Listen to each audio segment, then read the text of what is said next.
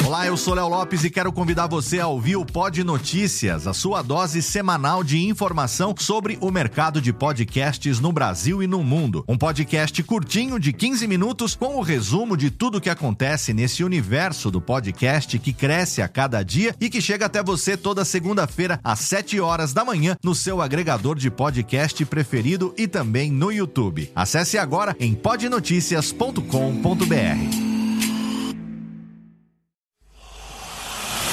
Emoção. Emoção. Aventura. Aventura. Suspense. Suspense. Mistério. Mistério. Você vai. Você vai se cagamba de Olá, pessoal do Radiofobia. Aqui quem tá falando é o Celto Melo. Aqui fala Buzz Lightyear. As melhores entrevistas com os melhores humoristas. Você só encontra no Radiofobia. Oh, Ranhão. Tira daí, moleque. Vai assistir o programa da Xuxa. Radiofobia 500 jardas. Dublado nos estúdios da TVS. Ah, é o Radiofobia. Nunca na história das internet se viu um programa onde as pessoas mijassem tanto de dar risada. Se você quer uma coisa diferente no que diz respeito aos podcasts, entra no site do Radiofobia. Radiofobia, radiofobia, radiofobia, radiofobia. Radiofobia. Versão brasileira AIC São Paulo.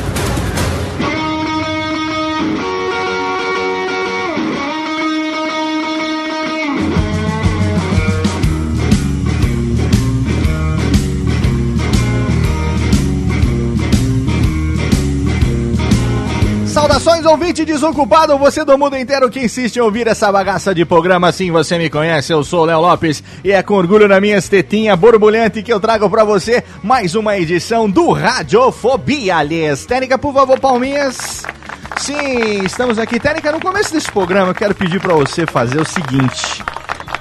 Abra, abra aquela, Técnica, só pra começar aqui o programa, Técnica, abaixa um pouquinho aqui a trilha, o nosso Steve Ray Vaughan aqui pra começar esse programa. Técnica, faz favor, com todo o direito que a gente tem. Ah, ah, que delícia! Sim, você sabe do que eu tô falando. No Radiofobia de hoje a gente faz mais um programa. Faz tempo que a gente não faz, né? Um programa da nossa série Doublecast, as nossas surubias podcastais, meu amor, que delícia! Você vem aqui, eu vou ali e a gente faz um crossover hoje totalmente fenomenal com uma galera muito gente boa. São os meus amigos pessoais, daqui a pouco você vai saber quem são. Antes eu chamo o meu querido capanheiro, ele que tá aqui sempre do meu lado, o menino lupulado, ninguém menos do que Carlos Oviváqua. Olá, Vives. Eu estou aqui de enfeite, eu sou o bibelô. É, bibelô? Bibelô da gravação. Você é o aperitivo, Vivaca. Toda cerveja precisa ter um. Um, É, um torres- eu sou o toucinho Um da torresminho. É, exatamente. A cerveja Nossa, harmoniza muito bem com torresminho, com bacon, viu? Com queijo gorgonzola. É Você- isso aí, eu sou o gordo. Você tá fazendo o Bom, papel Vamos falar desse assunto. que- Eu, eu, eu tô aqui como um embaixador da, da próxima convidada, porque eu, eu Exato. não bebo, eu Pois não fumo, eu não faço nada. A Exato. única coisa boa que eu faço é comer. Exatamente. Mas você, Viváqua, você tem uma esposa que é, agora podemos dizer, né? Senhora Viváqua, né?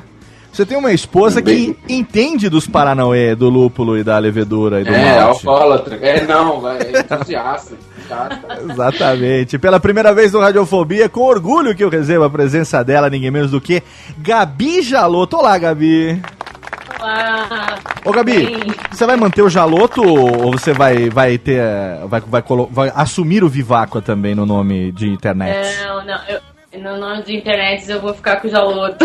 É, né? Que é- Eu, eu gosto dele, eu acho que. Muito bem, também É, é o que acho. eu falo, o que eu falo pra todo casal, né? Individualidade é necessário. Eu também acho, não, eu também acho. Eu acho que Gabi Jaloto. Gabi Jaloto é um nome. É um nome artístico bonito, né? Apesar de ser seu sobrenome mesmo, né? É, mas é bonito. Na verdade, não é. Ah, não é? Na Opa! verdade, é o sobrenome da minha mãe. Ah. né? Eu, eu roubei ele da minha mãe, Nossa. porque é um sobrenome que eu gosto, eu acho ele quase musical. Ah, Então, Que eu adotei o Jaloto desde que eu comecei, desde o Orkut. olha só. Então. Quer dizer, a primeira surpresa é que o sobrenome não é Jaloto. Vai dizer que não é Gabi também, seu nome é Walter, alguma É. coisa assim. né? Ô, ô, ô, ô. É, Não, na verdade, o meu nome era, Gabriela. era Walter, eu assumi Gabi por. Não, o Walter ficou há muito tempo atrás. Muito bem. Obrigado por ter você aqui, Gabi. Um prazerzaço, viu? Tá no Radiofobia. Convite. As portas estão abertas aqui pra você. Sempre que quiser vir, na verdade, nós temos projetos, né? Que em breve estarão aí. Por enquanto, a gente guarda eles aqui no freezer. No freezer não, porque gela muito. A gente guarda ele na porta da geladeira aqui. Isso. Na temperatura de, de entre 4 e 7 graus, que é uma coisa mais Aham. que é uma coisa mais na média. Mas a gente vai apresentar agora nossos convidados, você já sabe, você tá aqui ouvindo o programa, a gente vai falar com o pessoal lá do Beercast, exatamente. Pra mim, eu que trabalho com podcasts e já vi de tudo um pouco nessa vida podcastal, não, não minto ao dizer que me surpreendi muito quando conheci esses caras, a proposta diferente deles, de falar sobre cerveja num podcast de uma maneira totalmente diferente, degustando a cerveja que estão falando, chamando pessoas que gostam também, entusiastas, cervejistas e, e aficionados. E hoje estão aqui os quatro cavaleiros do apocalipse, começando pelo decano, ninguém menos do que o homem da, da- do copo Pilsner, a figura de Anselmo Omendo. Olá, Anselmo Omendo. Olha só o decano, hein, cara.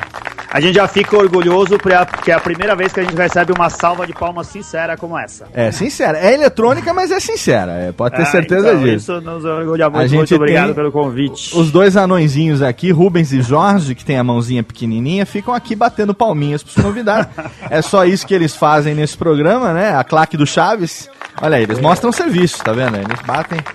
Mãozinha de anão é bom pra bater palma. Mas funciona e fica bonitinho mesmo. Exatamente. A gente tem também aqui a presença. Vamos pela ordem analfabética, né? Começamos pelo Anselmo, agora tem aqui a presença dele também. O homem. O homem da, do trigo. É aquele que vai comigo nas Wise and Beers do do Brasil, das Alemanha, das Bélgicas e mundo afora. Ninguém menos do que Gustavo Opasse. Olá, Gustavo. E tô aqui nessa brincadeira também. Que delícia. A gente que se viu há pouco tempo, né? Lá nos. Nos... Onde é que a gente se viu mesmo? No Pix. O Pix. No YouPix. Exatamente. A gente precisa se encontrar mais, viu? Vocês precisam vir aqui agora, aqui no interior, aqui em Serra Negra. Agora eu descobri uma nova homebrew aqui. Cara, que olha, hoje eu experimentei a Pilsen dos caras, eu vou te falar, os caras começaram bem, viu? Eu não, é, não é muito a minha praia Pilsen não, mas os caras começaram muito bem. Quando vocês vierem aqui, a gente já tem o ponto, o ponto de encontro ali, que agora... Agora eu assumi ali como o Butex do Radiofobia, né, cara? Eles fazem a um circuito cerveja? aí é, eles fazem. É uma lojinha, uma loja de cerveja, assim, eles chamam de boutique, né? E o cara desenvolveu aí uma receita, ele tem uma Pilsen e tem uma Pumpkin, Pumpkin Ale. Uma cerveja de abóbora, cara. Muito, muito bacana mesmo. Daqui a pouco a gente fala um pouco mais sobre isso. Vamos convidar, chamar os outros convidados aqui. Pela ordem alfabética tem ele, o cara que tem, cara, a paciência de editar os papos mais mirabolantes do planeta. Ninguém menos do que ele, que sabe, eu sei o quanto ele sofre. Renato Martins, olá, Renatão. Ah, isso aí, Léo. Pelo menos tem alguém que me entende, cara, Porra, nesse cara, mundo, bicho. te entendo pra caralho, velho. Te entendo pra cacete. Você lembra quando eu gravei lá que eu fiquei dando os toques na edição, né? Falando, não, Renatão, pera aí, para aqui, corta aqui, eu te ajudo aqui, eu deixo eu repetir pra ficar mais fácil. Então, lá- no nosso episódio você me ajudou. Agora você imagina todos os outros 70, cara, que eu tive que me virar sozinho, bicho. Aí é 70 loucura. já, cara. Cara, Olha tava... que coincidência, eu tô aqui atrapalhando o Léo, tem o quê? Uns 50, 30, 600 episódios já? E o Léo te ajudando. Vivaco tem, vai fazer, vai fazer quase, acho que 3 ou 4 anos já, Vivaco. O tempo passa Olha muito só, rápido. bo- bodas de pum. Caramba. Bo bodas de quê? Bodas de pum. vamos fazer em breve, vamos. E vamos encerrar aqui a apresentação, o cavaleiro, o cavaleiro oriental do apocalipse cervejeiro, ninguém menos do que Rika Shimoishi. Fala, Rika. E aí, galera? Pô, que prazer. estar aqui no Radiofobia. Prazerzaço, hein? bastante. É, puta, muito bom prazer estar aqui. E lembrando que lúpulo é vida, cara. Lúpulo é vida. Lúpulo é vida e a levedura é a, a, a esperança da reencarnação ali no fim. no finzinho da garrafa. Vamos falar sobre Beercast, vamos falar sobre cerveja, vamos nos divertir. Técnica, faz favor então, chama o bloco de recadários enquanto você abre mais uma. Ah, e daqui a pouco a gente volta, não sai daí.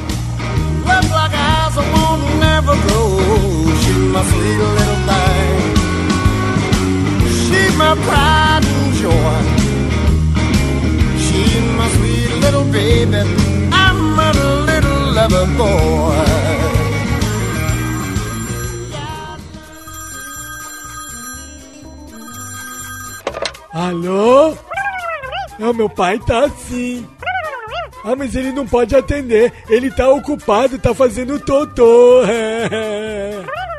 Eu vou anotar. Fala aí. Nossa, é? Puxa vida, hein? Ah, tá bom. Pode deixar que eu falo. Tá, tchau. Ô pai, tem recado aqui, ó.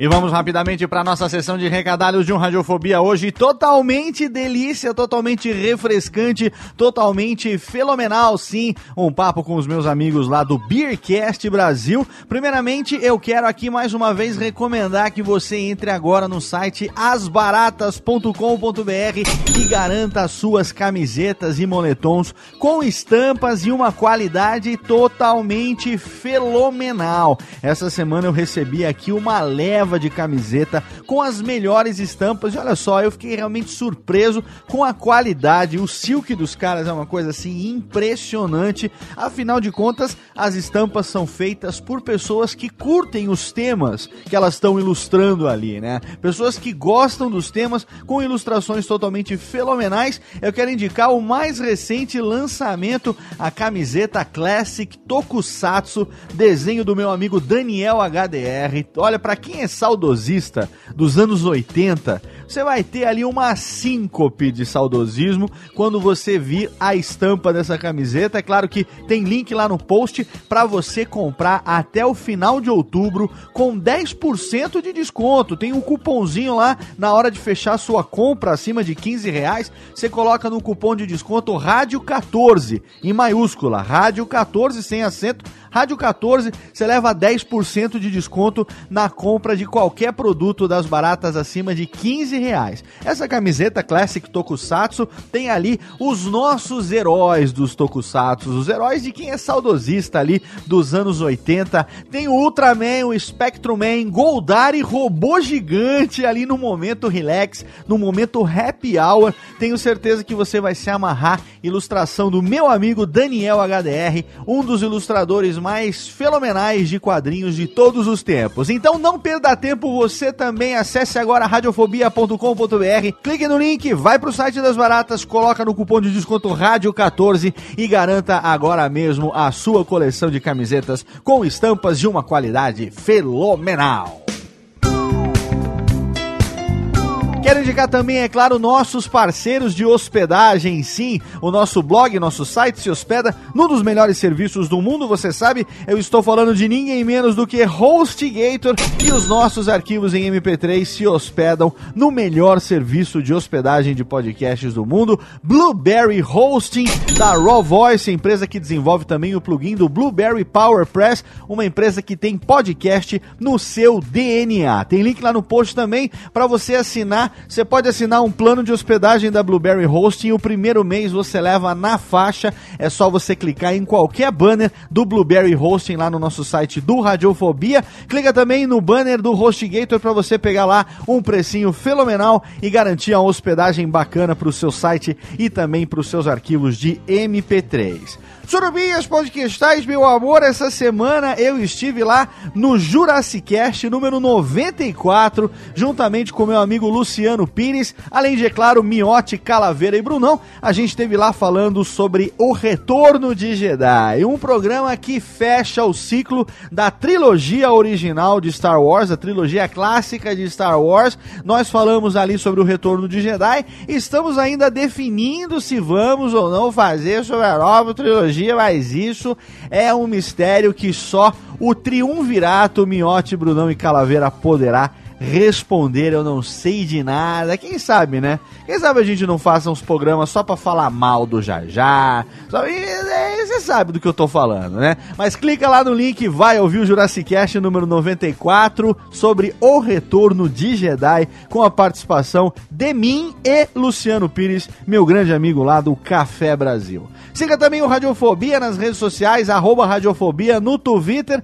Lá no nosso site tem os Twitteres de todos os nossos participantes. E siga também o nosso novo perfil, arroba Curso de Podcast, aonde eu concentro todas as minhas atividades relacionadas ao ensino de podcast. Cursos, palestras, oficinas e workshops. Tudo que você quiser saber a respeito disso, onde serão as próximas aulas presenciais, como é que você faz para se inscrever no workshop de produção de podcasts online. Não se esqueça, arroba curso de podcast no Twitter, facebook.com barra curso de podcast, curta lá nossa fanpage e assine também o nosso canal no YouTube, tutube.com barra curso de podcast. Você já vai encontrar lá toda a primeira parte do workshop de produção de podcasts online, totalmente de grátis para você. Mais de meia hora tem essa primeira parte, é a minha palestra do rádio ao podcast, mostrando a evolução que a gente teve desde o advento do rádio até o nascimento do podcast também, com suas características, enfim, com tudo aquilo que você precisa saber para dar início, para começar a trilhar a sua vida podcastal. Se você não tem pressa, você pode se inscrever lá e aos poucos eu vou fazendo o upload dos vídeos. Agora, se você quer assinar imediatamente e garantir acesso a mais de 4 horas de conteúdo, 21 vídeos editados com duas câmeras, captação de áudio profissional em HD, eu incorporei a apresentação nos vídeos para você não precisar abrir nenhuma outra janela, é só você acessar lá o nosso site, clicar no link ou então ir direto bivet.com.br e lá você vai se inscrever no workshop de produção de podcasts online e ter acesso imediato a tudo isso por apenas 99 Dilmas. Olha que maravilha, técnica! Por menos de 25 Dilmas a hora, você tem acesso ao workshop de produção mais completo sobre podcasts de todas as Winter Realms. Garantia Léo Lopes Radiofobia Podcast and Multimídia de qualidade. Agora aumenta o som aí, pega sua breja, técnica. Abre mais um aqui, por favor. Ai, ai, que tristeza. Vamos lá, vamos curtir o nosso Surubex hoje, Doublecast Crossovers com meus amigos do Beercast Brasil. E a gente se encontra depois da vinheta. Até já! Radiofobia! Radiofobia!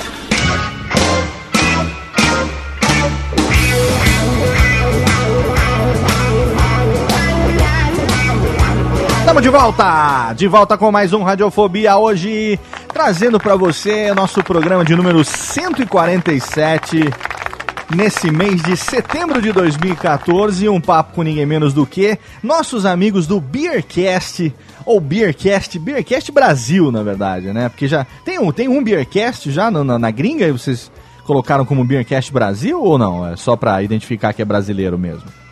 É pra facilitar na hora de encontrar no Google lá, porque Beercast tava meio genérico na época Ah, entendi. e remetia umas coisas gringas. Hoje, Entendi. graças Mas- a Deus, mas nem tem- tanto. Se botar. É?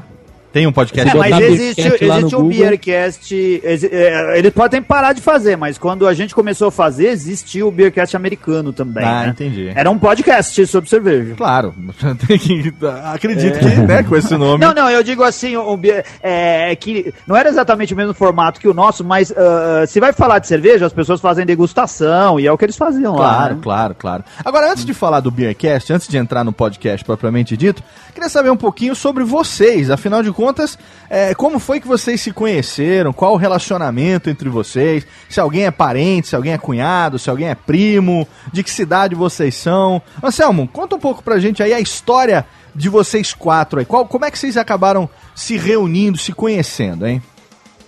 Cara, a gente se conhece já há bastante tempo. Eu, eu jogava bola com, com, com o Ricardo, conhecia o Renato porque ele trabalhava na mesma empresa que a minha esposa, eh, e ele era amigo do Gu, e a gente se conhecia antes de ter ideia de fazer qualquer coisa junto.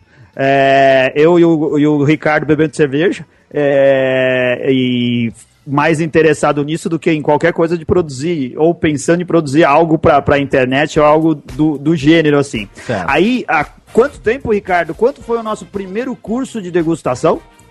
Nossa, eu nem lembro mais, faz tempo. Não, mas hein? faz três anos já? Já acho que faz três anos Ah, mais ou menos, né? Eu, eu, eu acho que faz mais, hein? Eu A gente mais. achava assim, a gente ia no supermercado e olhava aquela prateleira e falava, nossa, essa prateleira aqui de cervejas está ficando cada vez maior e eu não entendo da onde vem e o que são esses rótulos todos diferentes aqui. Certo. Aí juntou eu e o Ricardo, um grupo de amigos, a gente descobriu que existia um curso de degustação de estilos, fizemos lá e fomos apresentados ao maravilhoso mundo da cerveja especial. Aí a gente ô, passou a não ser mais a mesma pessoa. Anselmo, é, eu sei que você é irmão, irmão de radialista e tudo mais, eu sei que você é meio ligado no 440, mas você pode respirar pra falar comigo, não tem problema. Ah, Você pode respirar, o programa não tem limite de tempo, a gente tem duas horas pra conversar.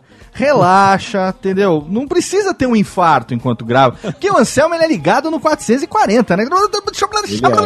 Caraca, velho. Calma, respira, degusta o programa, degusta. Cara, é que eu sou assim, eu vou te dizer, eu sou um cara que gosta de falar. Se você deixar eu falar no ritmo que seja mais Deixa não, confortável, deixa eu vou, não, corta vou aí, ficar só eu falando. Tô cortando. Vou não ficar só falar, eu não. falando aqui até amanhã. Não tem problema. Pode falar. Pode falar até amanhã. Relaxa, respira. O Anselmo é o cara mais adrenado dos quatro, né? A gente tá ouvindo o Albercast. É o cara que vem, que puxa. Anselmo, fala dessa cerveja. Em três segundos ele fala tudo sobre a cerveja, cara. Acabou já. É, Ah, mas é- mas agora, agora, pouquinho. Então, acho que eu fiz a pergunta. Ah, vamos, vamos, vamos então retroceder um pouco essa cronologia. É, vocês se conheceram em situações, então, se conheciam do trabalho, trabalhavam com a esposa e tal, não sei o que tem. Então vamos antece- anteceder isso um pouquinho pra saber o seguinte. Você falou de três anos, né? O, o Beercast ele tem um ano, né? Tem um ano e pouquinho. Um ano e pouquinho. Então começou em 2013, não foi? Aí- 2013. ainda no ano de 2013. Maio de 2013. Maio de 2013. Então tem um ano e meio aí, vai fazer um ano e meio de programa. Ah, Você falou que mais ou menos três anos você fez um curso de degustação de cerveja. Então, eu Sim. queria saber de vocês em que momento da vida de vocês que vocês começaram a prestar atenção é, nessas cervejas premium ou em cervejas que não fossem as chamadas cervejas de boteco, que são as cervejas que a gente está acostumado a tomar, aquela cerveja estupidamente gelada, né, cu de pinguim, que é a cerveja aí que a gente toma, a- as Kaisers, as Skol, as Boêmia da vida. Em que momento, então, que você aí, Anselmo, já que você tá aí, deu essa primeira introdutório, que momento que você falou assim, é, eu sei que você falou da prateleira e tal, não sei o quê, mas em algum momento você experimentou e falou assim, velho, essa cerveja é, é diferente, né? Que momento que foi que isso aconteceu e por que, que você se interessou pelo negócio? Cara, acho que a primeira cerveja foi a, a Erdinger, é aquela que a maioria eh, Começa, de quem né, começou assim. a beber cerveja há, há, há cinco anos atrás ou mais tempo que isso, que bebeu alguma cerveja que era especial ou que, o que a gente podia classificar que não fosse a cerveja que a gente estava acostumado a beber no churrasco Sim. em casa ou no boteco, é, que a gente encontrava ela porque ela era importada É. e você podia encontrar tanto no supermercado como em alguns restaurantes Ah, algum- espalhados algum- pela cidade. alguns Eu não pubs, lembro né? qual foi o primeiro momento, mas a Erdinger, ela, ela tinha uma estratégia de marketing que impressiona muito, né, cara? Ela era servida, além de ser uma cerveja diferente, ela era servida no copo da Erdinger, que é aquele Aham. puta copão gigante. Sim, sim. Que você fala assim, caramba, essa custa mais caro, mas olha o tamanho daquele copo, né? E você, Gu, como é que foi a sua experiência com uma cerveja diferente da, das cervejas de botex? Então, a minha experiência ela é um pouco mais recente, né? Aham. É, no, no sentido de degustação, né? Eu. É tipo recente na idade do Beercast, né? Mas a, a minha relação, a primeira cerveja que eu tomei que me despertou interesse foi a Guinness. Porque tinha a maldita da bolinha dentro daquela lata. A bolinha. Até hoje eu não sei o que, que faz aquela bolinha. Alguém, alguém me explica depois. O que, que E, faz essa então, bolinha? Essa bolinha aí, é, eu não sei quem tinha tomado a latinha. É. E o cara meio que amassou e eu peguei a latinha pra ficar brincando, igual um imbecil, né? Que eu pegava a latinha pra dar uma chacoalhada e. Sei lá, e a bolinha me, me interessou. Eu falei, pô, por que, que tem essa bolinha? É. Por que, que uma cerveja precisa ter uma bolinha dentro? E aí eu. é, o cara tinha uma na, na geladeira lá e falou: vou te dar uma pra você provar. Bem-vindo ao, ao mundo negro da coisa, né? Que o cara brinca com a, É, com a Guinness. Sim. E aí eu tomei, assim, de primeira eu falei, poxa, existe um mundo diferente. Dei uma estranhada, mas no finalzinho eu, eu dei uma gostada da Guinness, assim. Você e gostou aí fiquei dela com na essa primeira Guinness vez que você carregando tomou? ela. Você gostou dela a Oi? primeira vez que você tomou? A Gabi perguntou.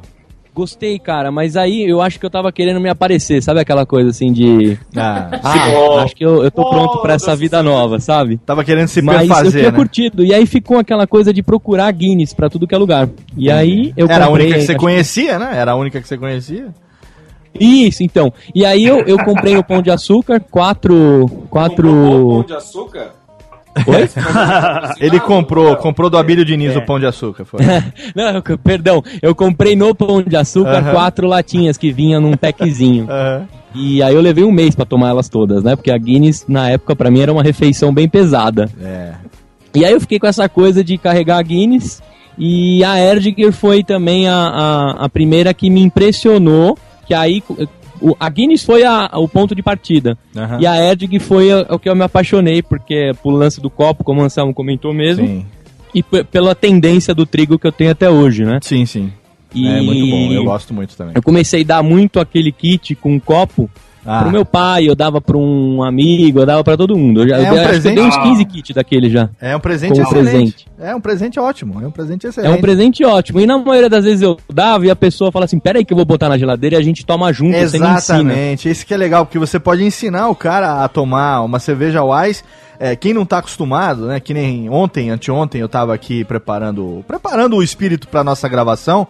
E aí, durante a minha caminhada, eu fui reouvir alguns Beercasts e fui reouvir o programa do João Gordo, né? É, e aí, no momento que ele tá falando da cerveja, claramente você percebe que ele, ele não sabe descrever como é que você toma uma cerveja Wise, né? Você percebe pelo papo dele que ele meio que entrou de paraquedas dessa porra, né, cara? O, ne- o negócio dele é botar o nome lá. Botar né, o nome cara? lá, exatamente. Porque, na verdade, você percebe que, meu, a descrição de como que se toma uma cerveja de trigo eh, não é bem aquela, é uma coisa diferente, né? E eu, eu gostei muito disso também, quando agora também tem uns dois anos, três anos vai fazer agora que eu entrei nessa onda de, de tomar cerveja especial e tal. É, é muito bacana porque toda reunião de família, todo churrasco, eu que vivo uma vida ativa na internet, nós que vivemos nas redes sociais e tal, né? A família muitas vezes tem mais contato hoje em dia com você pelo Facebook do que no dia a dia, né? A família te acompanha no Facebook quando você posta lá uma. A gente que, que usa o Untapped, né? Que é aquele aplicativo de check-in, aquela rede social é, cervejeira, né? A gente tá tomando uma cerveja, aí eu costumo tirar uma foto da, da, da cerveja no copo já, e do rótulo, né? Aquela garrafa do lado do copo e tal. E geralmente eu gosto de tomar no copo apropriado. E isso, pô, queira ou não queira, chama atenção. É um negócio bonito, né? A cerveja ela tem uma cor bonita, geralmente cerveja especial, né? Se é uma stout, ela é uma cerveja mais escura, né? Se é uma, uma é, sei lá, uma é, Dunkel, ela é aquela cor, aquele vermelho escuro, bonito, né? Uma, uma cerveja de trigo, aquele amarelo turvado e tal. Chama a atenção de quem tá acostumado a tomar uma breja no boteco, né, cara? Então aí você vai no churrasco, né, encontra com a família, o cara fala assim, pô, que, que- como é que, que, que cerveja é aquela que você tá tomando? Como é que é esse negócio de tomar cerveja, esses copos diferentes aí que você toma e tal? Pô, e aí, e aí gera assunto, né? Se você tá ali conversando mesmo, gera assunto, né, cara? E você já Então, sabe que dá de presente Ou pro cara. pro mal também, né? É, por quê? Pro mal. Ah, por mal aquela tia, né? Que vê você só compartilhando cerveja e quer saber se você tá tomando uma, uma vida certa, né? Ah, mas foda-se a sua tia, velho. Eu, tô... eu cheguei numa época que eu tô cagando pra tia há muito tempo já, cara.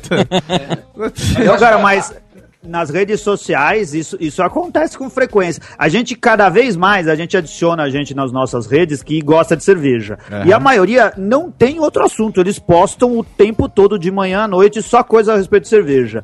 E eu percebo, quando você começa a postar, parece que isso é a única coisa da sua vida. E aí as pessoas começam a te associar aos alcoólicos anônimos, começam a te mandar Ah. conselho, começam a fazer coisas desse tipo. Anônimo nada, né, cara? Vocês têm site, por favor, compartilhem, né? Tá assumindo, né, cara? Cara, a gente, a gente que faz. Mas a, A gente que tá aqui gravando um programa, a gente que tá aqui há tanto tempo no ar, a gente é tudo menos anônimo, né? Pelo amor de Deus. A gente podia ser. ah, problema. nós somos dos alcoólicos ass- assumidos. Ah, alcoólicos assumidos. Né?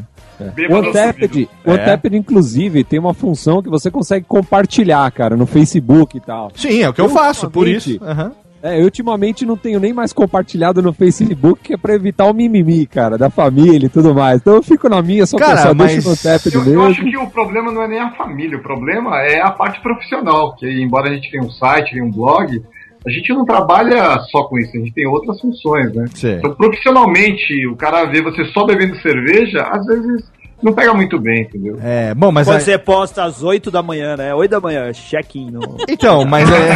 Caramba, mais 8 Mas aí você tá falando de uma realidade que não corresponde, por exemplo, à minha realidade. Eu, eu costumo tomar Ah, cerveja aos finais de semana só. É, faz tempo que eu, Eu pa- também. eu parei de beber durante a semana, porque, enfim, eu trabalho por conta própria, então hoje em dia já não tenho mais o problema do chefe enchendo o meu saco, porque o meu chefe sou eu mesmo, então foda-se. É, a questão da imagem, eu, a minha vida é a- alinhada a essa questão da imagem nas redes sociais, que é, o meu mundo é o mundo da internet, então é tudo que eu compartilho é, é importante criar isso. Um livro que eu tô lendo, uma camiseta nova de uma estampa bacana que eu comprei, que remete a um quadrinho, um jogo que eu tô jogando e tal, enfim, é. Mas não é cerveja de dia e noite, noite e dia, dia e noite, noite e dia. Final de semana, você sabe, cê- você consegue saber exatamente o horário que eu vou postar a cerveja. Que é sábado e domingo, naquele horário que varia entre meio-dia e duas horas da tarde. Que é o hábito Não, que. Né? Então, Tá certo. Pra, vo- pra você é assim, você posta várias coisas, mas como a gente, o nosso blog é de cerveja, então o que a gente posta o dia inteiro é só cerveja. Ah, tá certo, tem razão. A gente, a gente faz assim, Léo. A gente chega em casa de noite e bebe quatro cervejas diferentes. Mas aí não posta tudo uma vez por causa do pessoal que vai pegar nosso pé. Então a gente posta umas também 8 da manhã, outra meio. escrever Ah. 8 da manhã, meio-dia, 4 da tarde e 8 da noite. Aí o Me pessoal ensina. passou o dia inteiro Me bebendo. ensina esse segredo de conseguir tomar quatro cerveja premium por dia, cara. Porque, olha, desse, desse gring, gringo, desse, como é que chama? Ou esse gringo... Mas quem falou que a gente toma eh, só cerveja premium? A gente Ah, toma cerveja. Então é por isso que você já não posta mais nas redes sociais, pra não passar vergonha, né? Mas esse negócio de família é complicado, porque assim, o, o nosso blog, por exemplo, meu blog ele sai todo dia às- às 11 horas, a gente lança o post, né? Aham. Porque é um horário legal, a gente viu que tá alcançando bem. E, e daí quando vai com o meu nome, que fui eu que fiz a resenha, minha mãe embaixo posta, meu, vai devagar, toda vez. Ela, escrevendo e postando. Eu falo assim, não, mãe, mas eu não tomei agora, sabe? Não tomei cerveja às 10 horas da manhã. Ah, O WordPress devia. O WordPress e o, e o Facebook, ou qualquer rede social, É. já devia vir com um app de bloco automático pra mãe. né? É. Qualquer mãe que entrasse já dava bloco direto. Pra elas não Cara, poderem eu fazer nenhum A comentário. minha sorte é que minha mãe é analógica, ela não sabe nem ligar o computador, cara. Então eu tô sussa- sossegado. Agora, Renatão, quero saber a sua história, cara. Como é que você começou esse negócio de, de cerveja diferente aí?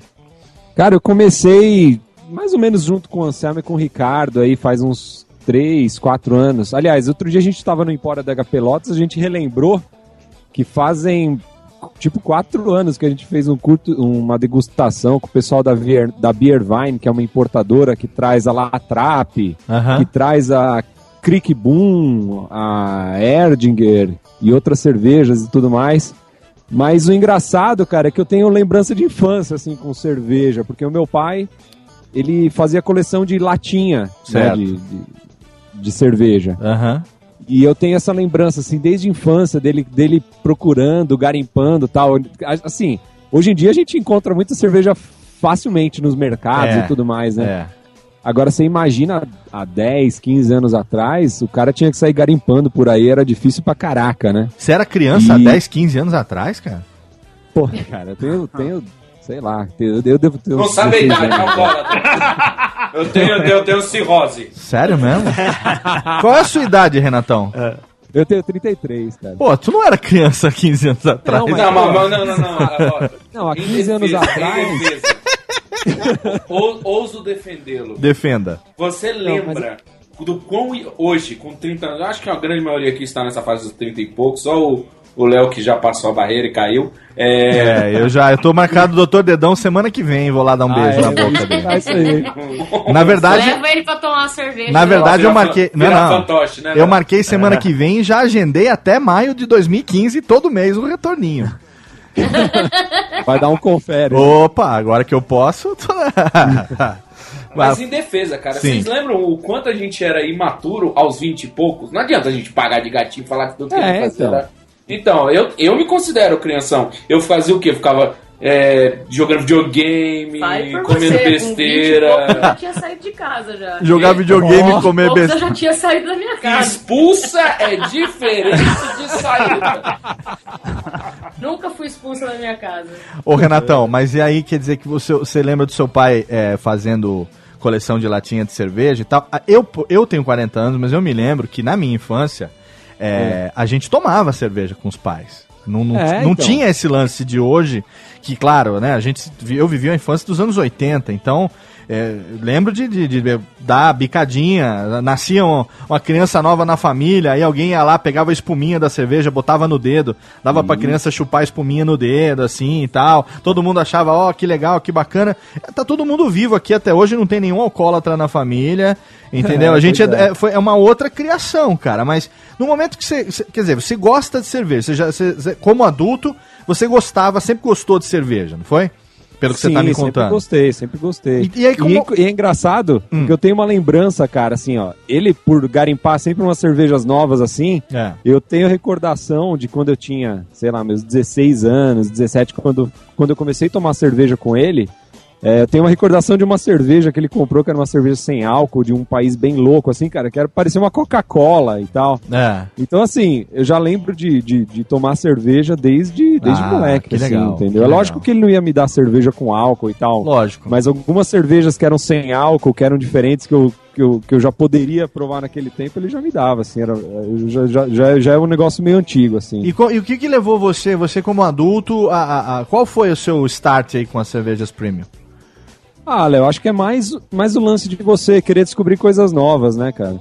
Quando você já tá, já tá habituado a tomar sempre aquela mesma cerveja e tal, chega uma hora que, que não sei, pelo menos pra mim, assim, você quer, você quer descobrir coisa nova, você quer é, sair um pouco daquele, daquele negócio meio Sim. monótono de tomar sempre a mesma cerveja Porque você sabe, tal. eu vejo essa realidade hoje aqui, né?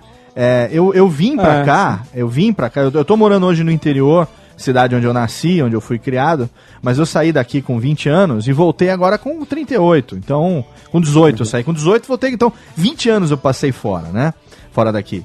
É, e, e as pessoas aqui mantêm os mesmos hábitos, né? Uma cidade pequena, quem ficou aqui mantém hábitos, né? As pessoas não são de mudar É. muito os hábitos assim. É, e eu, eu me lembro, eu, eu comecei a tomar essas cervejas, é, se eu não me engano, foi no, no, é, no metade de 2011, mais ou menos, que eu fui num evento, acho que foi até um evento do, do, do Jovem Nerd, se eu não me engano, que foi lançar o livro do Dudu lá em São Paulo, numa arqueria que tem lá em, em Moema. Ah, É, na Willy Willy, Willy Willy Willy lá, Willy Wonka, Isso, sei lá. o que Moema. É, É então. Willy Willy. E eu lembro que na época é, eu fui e aí eu, eu encontrei com, com o Tucano, né? O Fernando Russell, Tucano lá do Nerdcast. E aí, porra, velho, pô, legal, velho, não sei o que, agora a gente tá se conhecendo e tal. Vamos celebrar, vamos tomar uma, vamos. Mas o que que tem aqui? Ah, tem a Erding. Ah, então vê duas. Aí, cara, eh, foi a primeira vez que eu vi é, essa coisa da, da- de você servir, né? Isso que você falou da Erdinger ter um marketing fudido, né?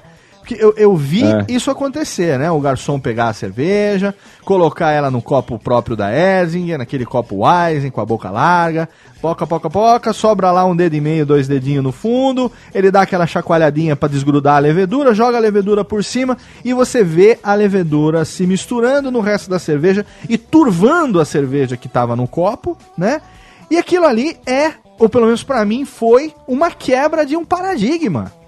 Porque é. eu pensei o seguinte, eu falei, "Pera, o que é isso? É- é- eu nunca vi isso acontecendo, é, é, eu não imaginava que existisse é, é, algo assim, vamos dizer. Pra mim, cerveja era o quê? A cerveja boa era a cerveja estupidamente gelada.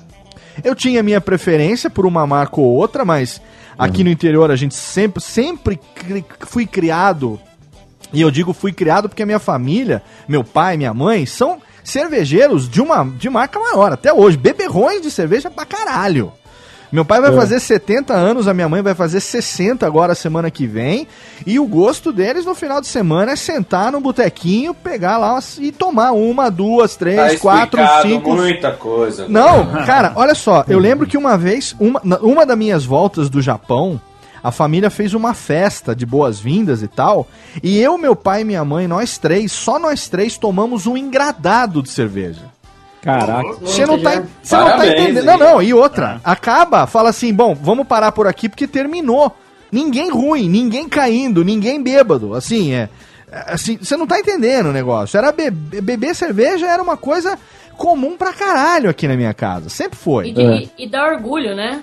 Quando ninguém cai. É, não, não, não, não, não tinha, porque eu aquele tenho negócio. orgulho quando eu tô num lugar assim ninguém fica bebaço. É, sabe? fala assim, eu nunca fiquei inteiro. bêbado de cerveja. Os porres que eu tomei até hoje sempre foram com destilado, cara. É, hoje Cara, mas é, tem uma coisa, ó.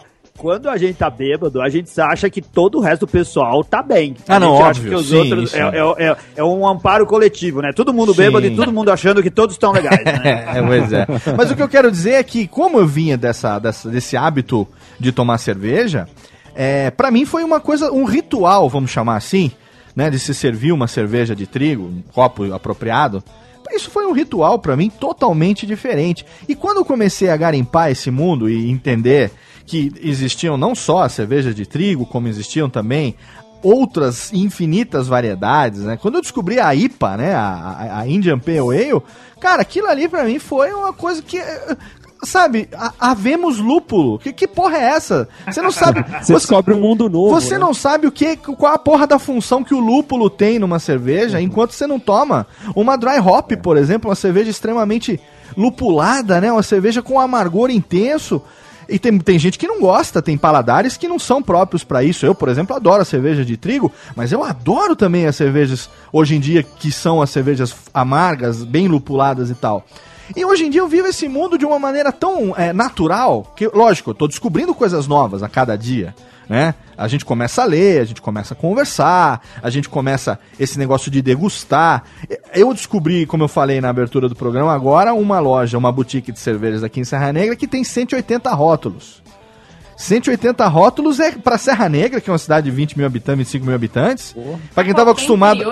é. Pra quem tava acostumado a ter quatro rótulos diferentes na, no supermercado, você ter 180 de repente, pra mim, essa semana se abriu pra mim a Disneylândia, cara. A- a- abriram a filial da, da Disneylândia em Serra Negra, cara. Ah, não- mas em São Paulo dá pra contar a quantidade de bares que tem 180 cervejas na carta. É, conta numa lista não, Não, muito então, grande. lá né? eles têm, é uma loja, então eles têm 180 rótulos pra vender na prateleira e eles têm 65 que podem vender ali pra degustar no local, assim, né? Então, o cara Ah, faz um excelente. kitzinho. É excelente, quer dizer, se- vocês vêm, se os amigos vêm pra Serra Negra hoje, a gente já tem onde ir. Né? Já tem um point ali, eu já fui lá, já me apresentei pro cara, já troquei cartão, já tô apresentando ele pro mundo da internet, tô estragando, já tô estragando lá o cara. Já vou Mas estragar além a porra disso, cara. Serra Negra agora também tem cervejaria e tudo mais, tem outras coisas, né? Então, é, cara? agora tem cervejaria. Se- Serra Negra agora tem eu de volta. Olha que presunção, hein? Ah, que beleza. Presuntão, você falou que presuntão. presuntão, que presuntão. Ô, Rica, você que, é, você que é descendante de japoneses, Shimoishi, por que cerveja e não saque, hein, nego? Cara, que nem o Renato. Quem falou meu- não saque? Quem falou não saque? Quem disse que não também, né? é por aí. É, que nem o Renato, meu pai também sempre bebia bastante cerveja, mas eu só comecei a, a tomar mais cerveja, eu tô falando de cerveja comercial, depois que eu comecei a namorar minha esposa. Eu não bebia cerveja na minha juventude. Eu comecei a beber cerveja porque o meu sogro gostava muito de cerveja e toda vez que ia lá o cara falava, bebe lá comigo! Ah, legal isso. Aí eu comecei a tomar cerveja assim. Eu bebia, mas muito esporadicamente, não, não era nada fã. Com o meu sogro, eu comecei a beber mais, conhecer um pouquinho mais de cerveja. Um dia, o marido da minha sobrinha, que eu também não sou tão jovenzinho quanto vocês estão pensando, ele me trouxe uma Erdinger. Mas quando ele me trouxe essa Erdinger, eu já, tá, já tinha bebido várias outras cervejas e eu não lembrava muito bem. Ele, aliás, que falou pra mim, fui eu, cara, que te apresentou a Edgar. Você tinha falado que não, mas fui eu que te apresentei. Eu comecei com a Edgar, mas a lembrança que eu tenho da Edgar é num restaurante japonês e mais ou menos como aconteceu com você. O cara fazendo o ritual, falou, não, toma essa cerveja que é legal. Falou, não, manda aí. O cara fazendo aquele ritual de servir a cerveja, de colocar a levedura e que me impressionou e que combinou esplendidamente com comida japonesa. Então, Sim. a partir daí, eu Ah. acredito que o meu o meu a minha paixão por cerveja foi despertada. Você teve uma experiência é, extrasensorial, vou chamar assim, Porque Isso. você experimentou numa autêntica degustação, harmonização, na verdade, né? Você, Perfeitamente. Você não tomou só a Eu cerveja, acho, você é. pôde harmonizar ali com o que você estava comendo e você pôde, e aí que é o segredo da harmonização, é exatamente esse, né? É tudo, é tudo uma grande mágica gustativa, né? Uma brincadeira com as papilas, aquelas menininhas ah, ouriçadas que ficam ali dentro da sua boca, que você congela elas quando come aquela cerveja estupidamente gelada, né, cara? E de repente você come e degusta e, e você tem um- uma, uma explosão de sabores, assim, que te dá uma experiência diferente, né, cara? É, mas nesse mesmo dia veio primeiro um susto, né? Porque eu tomei aquele prime aquela primeira cerveja, achei uma delícia. Falei pro garçom: Garçom, me traz mais uma. É, Oh, oh, peraí, peraí, peraí. Quanto que custa essa garrafa? Ela falou, 20 reais. Falei, o quê? É. 20 reais? É. Uma coisa que você tem que levar em conta também é exatamente isso, né, cara? Geralmente é, se a gente tá falando de cerveja premium, a gente tá falando de pelo menos meio litro, né? Geralmente. A gente tem as menorzinhas, né? Aquela que serve de 330 ml e tal, mas a gente tá falando geralmente de 500 ou 600 ml. E a gente tá falando aí de 15 reais pra cima, né, cara? Então. Isso, é. É um negócio que tem que. Não é, não é, não é pra toda hora, não é pra qualquer um, em qualquer momento, né? Tem essa. É, isso, né? isso eu acho que é um dos grandes.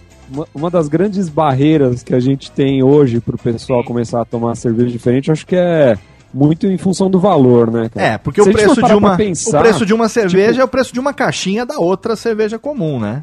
É, tipo, se você for parar pra pensar, não é.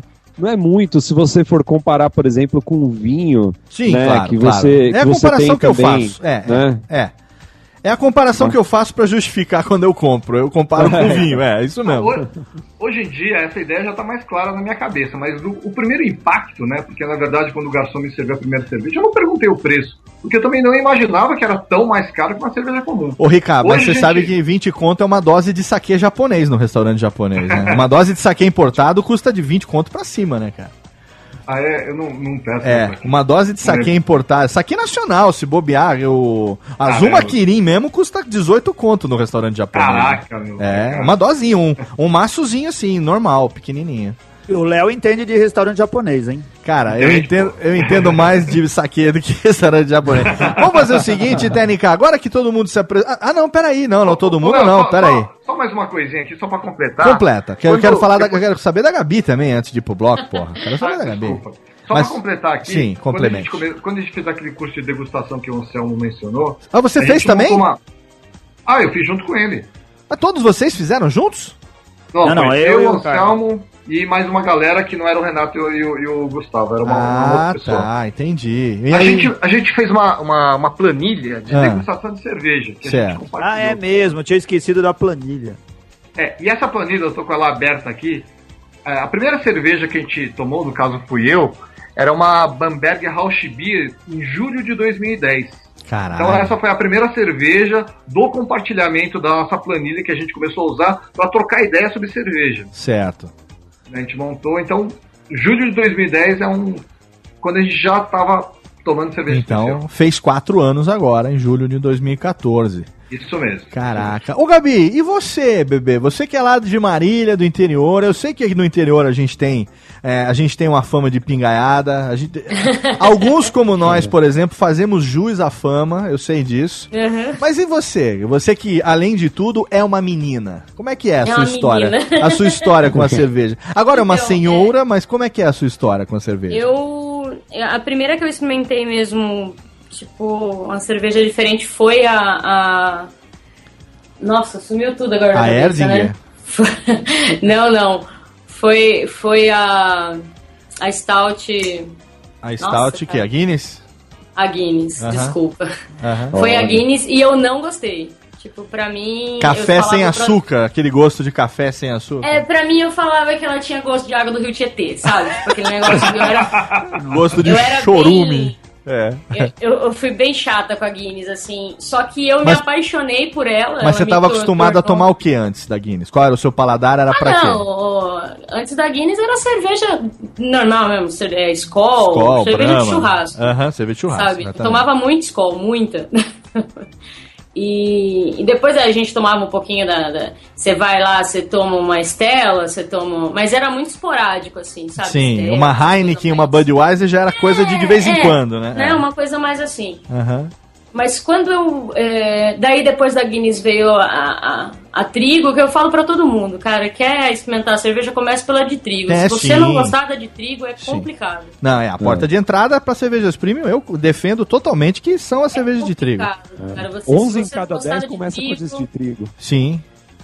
On- é. E daí, quando eu me mudei pra São Paulo, Ah. isso há seis anos atrás, eu fui num pub certo. e experimentei a Guinness no pint, né? O chopp. ah, tá. Ah, foi paixão, sabe? Aí- É, é uma diferença.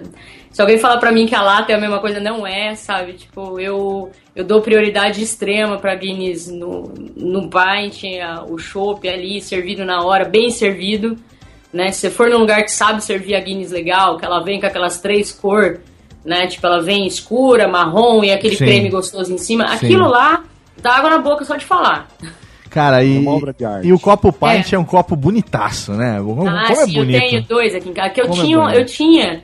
Hoje não tenho mais, hoje, mas eu tinha um, um defeito que eu achava que o preço que eu pagava na cerveja, o copo, o copo tava incluso. Aí você levava o copo junto. Então eu tenho alguns copos que eu comprei comprando a cerveja. A cleptomaníaca do pub. Ué, mas não tá. Ela tem alguns copos. Chama-se um armário aqui de casa. Isso, chamou armário. O, é, o Mas quando a gente compra, a gente pede o pint, o copo não tá incluso? Não, tá, tem- Eu acho que tá, entendeu? Então eu tenho, tenho aqui dois pints da Guinness que eu guardo com muito carinho. Tá explicado, a É. revenda de copo do Anselmo aí já, já tá explicado já. muito bem, muito bem, então vamos lá pro nosso primeiro bloco de melódias, que o papo hoje tá totalmente fenomenal.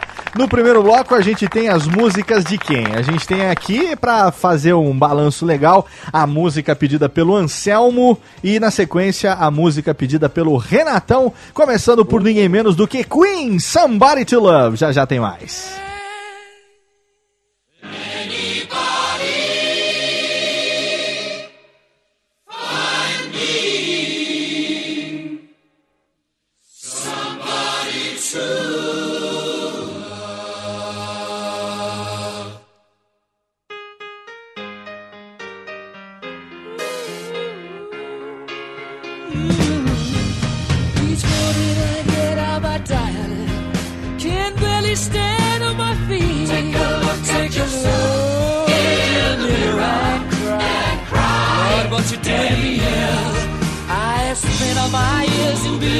You, but I just can't get no relief. Lord, somebody, somebody, ooh, somebody, somebody. Can anybody find me? Somebody to love.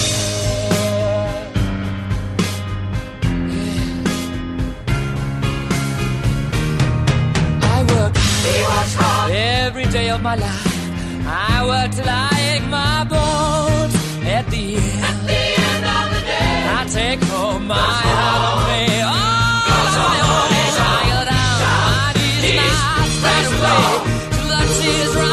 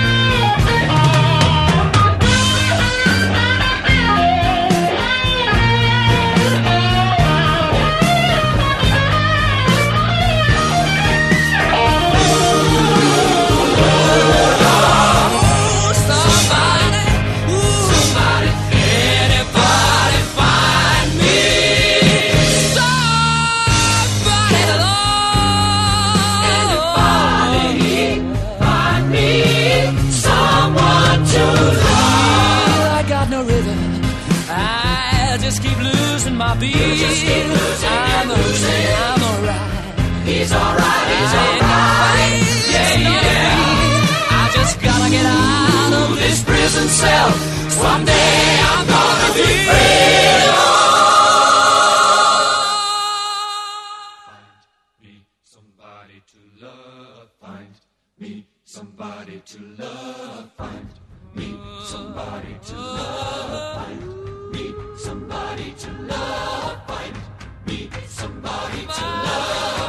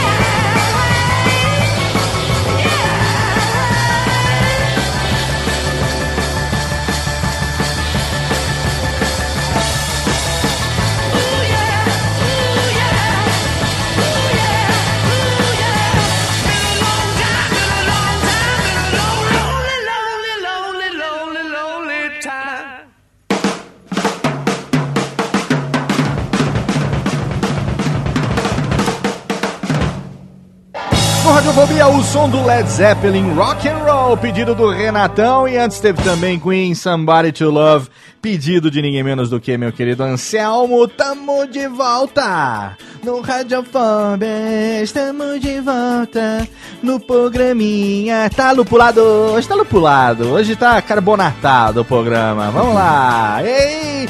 One, two, three, do you remember? Estamos aqui de volta. Bate palminha, Rubens e Jorge. Programinha delícia, programinha geladinho hoje, programinha na temperatura adequada. Nada menos, nada mais do que um crossover, um programinha da nossa série Doublecast com os amigos do Beercast Brasil. Eu não me lembro em que circunstância. é, no ano de 2013, não me lembro mesmo. Pode ser que eu lembre um dia, mas eu tô ficando velho, tô ficando meio caduco já os É. meus neurônios os cerebelos já não funcionam mais. Eu não me lembro em que circunstância eu conheci o Beercast. E aí eu comecei a ouvir esses caras e uma coisa que me chamou bastante atenção, eu já falei isso, falei lá, inclusive quando eu tive lá, o link do Beercast que eu participei tá lá no post. Pra você que não ouviu, pode, pode clicar lá no link e vai ouvir quando eu participei lá falando sobre a Baden-Baden Wise, ano passado. É, mas o que me chamou bastante atenção foi exatamente o fato de você falar sobre cerveja, degustando aquela cerveja que você está falando. Então eles me convidaram, falaram, Léo, participa aqui com a gente e tal, escolhe uma cerveja que todo mundo vai comprar a cerveja. Aí a gente vai tomar aquela cerveja enquanto grava. Cara, se gravar podcast, pra quem é viciado nessa, nessa porra dessa cachaça, já é legal.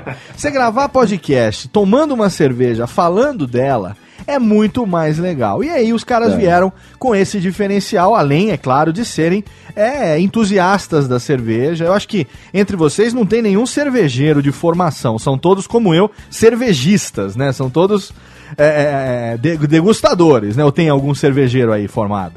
Você diz Não. cervejeiro no sentido de, de produzir cerveja? No- não, no sentido de alguém que, que foi formado num curso de sommelier de cerveja, Ah, num curso não, de, não. é, de, de, de produtor de fazer cerveja mesmo e tal. Ou vocês fizeram, vocês fizeram curso al- de alguns, degustação, alguns né? cursos introdutórios é, de produção de cerveja, mas a gente nenhum fez algum curso que nos desse formação. Formação Como de a gente cervejeiro. disse outro dia, a gente não tem nenhum diploma pra esfregar na cara de ninguém falando que a gente é fodão de cerveja. Sim, é, eu vi, eu Mas vi. a gente tem hora copo, né, cara? É. Isso, isso, né? É milhões, né? Eu ouvi o programa eu vou que. usar essa desculpa. Eu ouvi o programa que vocês gravaram com a Fernandinha Ueno, a mestre cervejeira lá da Colorado. Um programa que Isso. o link tá no post, um programa fenomenal, um papo muito delicioso com a Fernanda. Inclusive, já estou aqui garantindo a minha amburana para degustação em breve. Só que o preço Isso. dela é um pouquinho salgado, então você tem que. Naquele fim de semana é só aquela, né? Você não pode comprar nenhuma. Ah, mas essa cerveja vale qual- todos os centavos investidos. Cara, aqui, aqui tá 36 reais a garrafa, velho. Tem. É, Mas a Amburana você fala de qual? a da Colorado, Amburana. A Ítaca. A Ítaca, isso, É, Ítaca. Ítaca é o nome da cerveja. Colorado É, Ítaca. tá, a Amburana é da, da, da Não, Wine. da Wine, né? Dessa- essa da- da Eu tô né? tomando ela agora. Essa não, essa da Whey eu tomei semana passada, veio no kit do mês da seleção cerveja. É uma cerveja é, é, que assim como assim, como é que é que eles chamaram? Eles fizeram o kit do mês dos pais porque são cervejas que envelhecem após o invase, né? Após o engarrafamento. Então são assim, é, assim como os pais melhoram com o tempo. Eu achei ótima a sacada desse cara. Não, E mas rea- essa, essa daqui eu tô com o último golinho aqui no copo com dó de tomar, E, porque eu é, achei E, e ela você tem que tomar numa temperatura um pouco mais alta do que a temperatura normal que a gente toma pra, pra você poder, né? Acho que mais ou menos 12 graus é o ideal pra essa cerveja, né? Pra você poder Uhum. ter aí um o- É, os Ela, ela aromas. aguenta bem. É. Eu, eu sempre deixo elas, elas dar uma esquentadinha, Uma esquentadinha, no é. copo. Dificilmente eu, eu tomo elas mega geladas. você bota naquele copo que você segura com a mão toda, aí você ajuda ela a esquentar um pouquinho também no copo, né?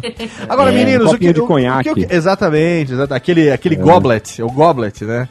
O que, o que eu queria saber de vocês é o seguinte: em que momento vocês conheceram o podcast? Em que momento vocês resolveram se unir para fazer um podcast? E na escolha do tema, por que cerveja? Vamos lá. Vai lá, Gustavo. Acho que, que é- é, essa é sua. Bom, foi o seguinte, a- o meu primeiro contato com podcast foi justamente pelo Anselmo e pelo Ricardo. Que eu tive a luz, né, de saber o que era um podcast. Porque eles tinham um podcast que chamava Se Eu Errar, Você Me Corrige, Anselmo. A gente podcast, né, que chamava? Isso, isso. O- E o como a gente era da podcast. rede de amigos do, do futebol, é, eles compartilharam em algum lo- local lá que a gente dividia Certo. e eu escutei. E aí o podcast deles era em cima do que o Nerdcast falava, né? E aí eu tive contato com o Nerdcast. Aí já comecei bem, né? Eu fui voltei lá pro Nerdcast e me viciei. Comecei a baixar Nerdcast dos temas que eu gostava primeiro, depois eu fui acompanhando eles quando eu me atualizei, né? Aham. E aí ficou isso na minha cabeça, a vida continuou, eles continuaram lá mais alguns episódios do podcast e foi tocando a vida. Eu sou um colecionador de domínios desde que eu me conheço por, por, por é, cara da internet, né? Certo. Eu compro domínio, todo ano eu compro uma leva de domínios aí, eu vou colecionando e alguns eu levanto projeto, outros eu guardo para vender e etc. Entendi. E em meados de 2011 e 2012, eu tive a felicidade de comprar um domínio que chama euamocerveja.com.br, Certo. que era justamente na época que essa onda da cerveja, com cursos, com inicia- inicialização e etc, estava chegando. Certo. E aí, beleza, eu fiquei com esse domínio, a compra coletiva tava em alta na época. Eu, eu peguei esse domínio, o que, que eu fiz? Eu ia nos bares, negociava as cervejas que estavam próximo da validade e liquidava nesse site. Ah, entendi. É, único e exclusivamente para ganhar dinheiro, não manjava de cerveja. Queria Certo, ganhar dinheiro, né? Certo. Arrumou um, um negócio que dava um dinheirinho legal. Sim, ganhei muita grana assim na, no começo. Aí depois foi acabando a compra coletiva. Aí chegou a Duff, che- cheguei a ganhar uma grana legal com a Duff, eu mandei Duff pro Brasil inteiro na época. certo, certo. E aí o- a compra coletiva morreu. E aí, beleza, eu fiquei com duas coisas na cabeça. Eu fiquei com um podcast na cabeça e eu fiquei com um site com um domínio muito bom e com uma fanpage no Facebook com 60 mil pessoas, que é o euamocerveja.com.br, que tem Que até hoje. legal. Eu amo cerveja só, na verdade. Que legal. E aí eu fiquei com essas, com essas duas coisas. E aí, é, eu um dia sentado lá nos meus Nerdcasts da vida, eu falei, poxa, eles nunca puxaram o tema cerveja na vasculhada que eu dei. E eu tô com esse domínio parado, eu tô com 60 mil pessoas me pedindo conteúdo. Eu compartilhava o Homer lá. O Homer, ele dá ibope pra tudo, né? Você coloca o Homer em qualquer post, ele dá, dava mil, dois mil compartilhamentos dele, né? E aí eu falei, poxa, não tem um podcast com cerveja, eu tô com um negócio aqui precisando dar conteúdo de qualidade, eu vou tentar juntar isso. E aí na minha cabeça logo veio o Anselmo e o Ricardo pela experiência com podcast, e o Renato, que é meu amigão aqui, que ele topa, ele é o meu advogado do diabo, né, para projeto. Ah, Geralmente eu testo com ele para ver se passar por ele quer dizer que que a ideia tá pelo menos legal. Eu uso ele como termômetro. Que legal. E ele tem a facilidade, ele foi músico, né? Então ele já teria facilidade com, os- com coisas técnicas de áudio. Puta, me senti usado agora, velho. Não, não, não. O- de Ele acabou de falar em palavras bem bonitas que você é a putinha tecnológica dele. É, tipo isso aí, caraca, velho. Foi isso que ele disse, na verdade. Agora entendeu por que, que eles dividem tudo até hoje? Na verdade, Léo, se a gente for sacana, o Anselmo é desenhista, faz as vitrines. O Renato audita. É... Ah, é o Anselmo edita. que faz as vitrines? Isso. Excelente. Ele é, ele é ilustrador. O tava- Renato é o editor. E o, o Rico é o japonês, cara. É o cara inteligente, não tem como dar errado, entendeu? Não tem como dar errado, tem razão. É, tem foi razão. assim que Anotou eu a pensei. fórmula aí, o, Léo? Anotei. Quem Do sabe pod- um dia eu não podcast de sucesso Sim. então, no japonês. Exa- um Anota dia... é, puta, não tem É, nenhum porque japonês. no ja- aqui, o né? japonês foi o cara que me ajudou no ensino médio e na faculdade. Então, eu sei que dá, dá, dá certo o japonês estar perto, Eu sei entendeu? como é que a gente desbanca até o Nerdcast. Vamos tentar chamar o Yuji. A gente vai dar um Playstation aqui. É, com certeza. Radiofobia Então. virado no Jiraya. Virado no girar, exatamente. Mas e aí, Então, Gustavão? Aí o podcast de- engrenou. Então, cara, aí as coisas conspiram também. O meu irmão estava largando o trabalho para abrir um bar, que é o Tia Café, que a gente tanto fala aí nos episódios da nossa casa. Ah, é do etc. seu irmão o café? O, O bar? Tia Café é do meu irmão, cara. Ah, eu não sabia. Aí começou a dar certo a vida. Pera a aí, o, um a Técnica, estúdio. pera aí que a Técnica tá batendo no vidro aqui. que foi, Técnica? Tia Café, ela, pera aí, papelzinho aqui, que é esse aqui? Avenida Washington Luiz, 56, 28, São Paulo, é isso? O que, que é isso aqui? Ô, Técnica, hã? Ah, legal. É o Tchê Café, valeu, valeu. Ela falou que rolou aqui um ticlin aqui. Ah, Ó, entendi. Olha lá o jabá. Ah, entendi. Link no post até pro Tchê Café também, Tênica? Legal, que bonito, olha aí, muito bem. Estamos. Eles pagaram como isso? A próxima ida pra São Paulo, a cerveja é por conta dele. Ah, tá bom. Então tá. Tchê Café. Tá valendo, tá valendo, tá valendo. Continua, Gustavão, continua. Então, e aí assim, começou a conspirar as coisas. A gente tinha um estúdio, tinha alguns rótulos lá. O Tia Café no começo tinha uns 150 rótulos, né? Aham. Pra gente brincar. A gente usou lá como estúdio e gravou quatro episódios piloto. Bonito. É, pela minha experiência com tecnologia, Duff era o que tava pegando na internet. Todos vocês você são de São Duff Paulo? Os quatro são de São Paulo? Os quatro são de São Paulo. Eu não Sim, tava em sim. Salvador ainda na época. Mas Salvador, você foi pra Salvador porque você foi trabalhar depois, é isso? Eu fui acompanhar minha esposa. Ela foi convidada pra assumir uma empresa Ah. e eu, como trabalho de casa, fui na. Ah, entendi. Você, mas você é de São Paulo. Eu achei que você fosse de Salvador, mas eu eu Não, estranhei eu a falta Paulo. sotaque. Eu estranhei a falta de sotaque. Entendi, É, então sou São, São- entendi, São entendi. Paulo. Aí gravaram os quatro pilotos lá no Tia Café presencialmente ali, todo mundo junto. Presencialmente, não tinha roteiro, não tinha pauta, não Assim, tinha é nada. assim que funciona. Assim que funciona. A gente gravou um episódio piloto pra falar da Duff e falando assim, vamos ver o que, que vai dar isso daí, porque a gente não sabia se tinha capacidade de, de produzir algum, al- algum podcast. O que o Ricardo fazia, a gente fazia uma brincadeira com o podcast. A gente juntou todos os nossos parcos conhecimentos, já juntamos os amigos e fizemos uma brincadeira de gravar alguns podcasts. E a gente achou bem divertido fazer isso. Então, É. quando ele convidou a gente pra tentar fazer um podcast sobre algo que a gente gostava de falar como cerveja, a gente achou bacana. Certo. Vamos lá, fizemos, deu certo, deu certo assim, no sentido de que a gente se animou pra fazer na semana seguinte e nunca mais paramos nas próximas 72 semanas. né? Então a gente fez em todas elas até agora. E aí a, audiência cresceu um pouco, foi pulando um pouquinho mais, aí um dia a gente fez um programa com o Léo Lopes, aí a audiência deu um pulão assim, Até parece. Até aumenta o parece. jabado. Até parece. Até, é alto jabá aqui. Alto Vocês jabá. estão fazendo o jabá do Léo no Radiofobia. Já fazendo meu. Técnica esse Léo Lopes aí deixa eu fazer jabá aqui, não? E aí, com, com os estudos que a gente fez, assim, que a gente. é, eu escolhi a Duff, eu não, eu não me recordo, acho que o Rick escolheu a Brooklyn, o Anselmo a. a Duvel, né, Anselmo? Isso, nos primeiros episódios foi. Isso, e o Renato não me recordo, é. Mas assim, é, o mais engraçado é que nasceu tudo lá no dia. A entrada do episódio, o formato que a gente ia fazer, o momento da degustação. Então parece que a gente já se conhecia um tempão de mesa de podcast, sabe? No Sim. momento que a gente gravou. Tava todo mundo muito tímido, lógico, né? Acho que todo começo é tímido das coisas. Sim. E aí a gente publicou isso, cara, e, e a gente teve um retorno. Isso que é gozado também, né? Quando, quando você publica na sua timeline e pede um retorno dos seus amigos, o feedback geralmente ele é sempre positivo, né? Lógico, né? É, porque a, a galera não quer Seus falar amigos mal, não, não, quer te deixar triste, né? indispor com você, logicamente, né? Lógico. Isso. Mas aí a gente soltou e começou a aparecer uns comentários do nada, né? Que isso que começou a assustar a gente. Vinha, vinha comentário do Amazonas, Sim. vinha cara falando do Pará, que, que gostou, que pra gente não parar, que ele achou bem bacana etc. E aí, como o Anselmo tava contando, a gente começou a se reunir todos os sábados e gravar a leva de quatro episódios. Eu era o cara que ia editar, que ia cuidar de tudo, que no final, se eu tivesse feito isso, não tinha ido pra frente. É, o Renato acabou pegando o filho e, e dando esse carinho na edição, que eu acho que é o, o que a gente acertou que motivou, né? É, o lance de editar bacana pra ficar a gosto do ouvido de quem fez, né? Porque geralmente é, é, você faz o negócio e às vezes você nunca tá satisfeito quando é novidade pra você, né? Então você fala, vou soltar agora pra ver se vinga com todo mundo e vou melhorando com o tempo.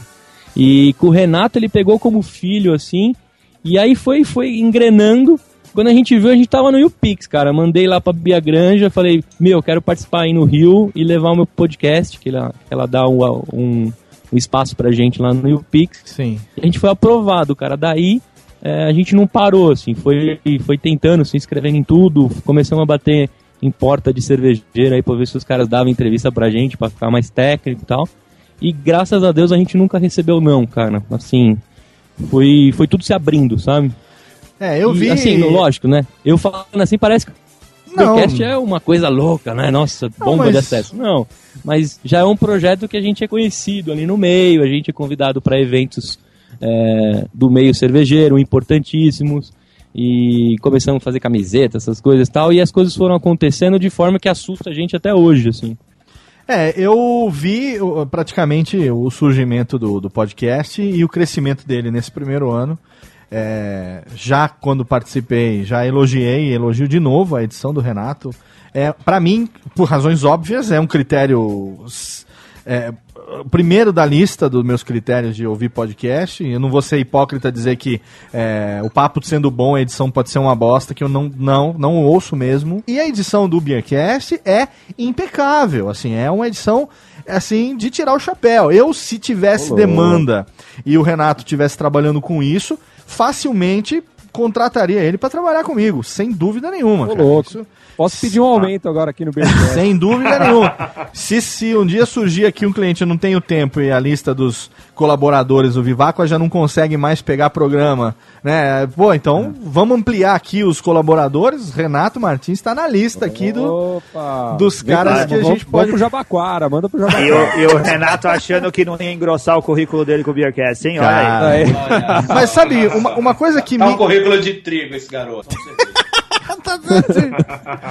Olha só, uma coisa que me chamou a atenção na evolução do Beercast é o fato dele ter sido um programa que é, é, ele, ele amadureceu muito rápido. Ele, ele ganhou, ganhou identidade muito rápido. Isso é uma das coisas mais difíceis é, dos podcasts conseguirem, primeiro, se diferenciar num mundo onde a gente tem tantos temas que envolvem coisas geeks e tecnológicas e nerds e, e papo de boteco gratuito, sabe? É, é muita, muita coisa igual, né? Então a gente sabe que eh, você pode fazer um tema, por exemplo, eu sempre dou esse exemplo, tem inclusive uma palestra minha que eu falo sobre isso, como você pode fazer um podcast de cinema e ser diferente. E eu dou exemplo de vários programas sobre cinema, como o Cinéfilos, né, o Cinecast, como é, o Jurassic Cast, o Rapadura Cast, Pipoca e Nanquim, que são totalmente distintos e falam sobre cinema. Você vai encontrar lá um programa falando sobre o mesmo filme, mas você vai encontrar opiniões diferentes, abordagens diferentes, a plástica do programa é diferente e tal.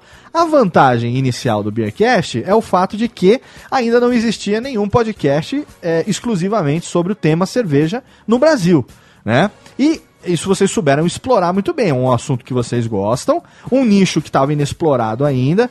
Mas o que fez o diferencial e o que fez isso que o Gustavo falou é, acontecer, essa questão de vocês, a partir do momento que vocês tiveram a primeira exposição, que a Bia recebeu vocês no UPix Rio, e a partir dali vocês começaram a ser reconhecidos também pelo mundo cervejeiro, né, pelas distribuidoras, pelos eventos, receber convite para ir lá participar e tudo mais. Recentemente vocês se inscreveram lá para o Talent Show lá no UPix, que eu tava lá de jurado também, tive a oportunidade de ver uma apresentação no palco de vocês mostrando, vendendo o programa como, como um business, como um negócio integrado, né?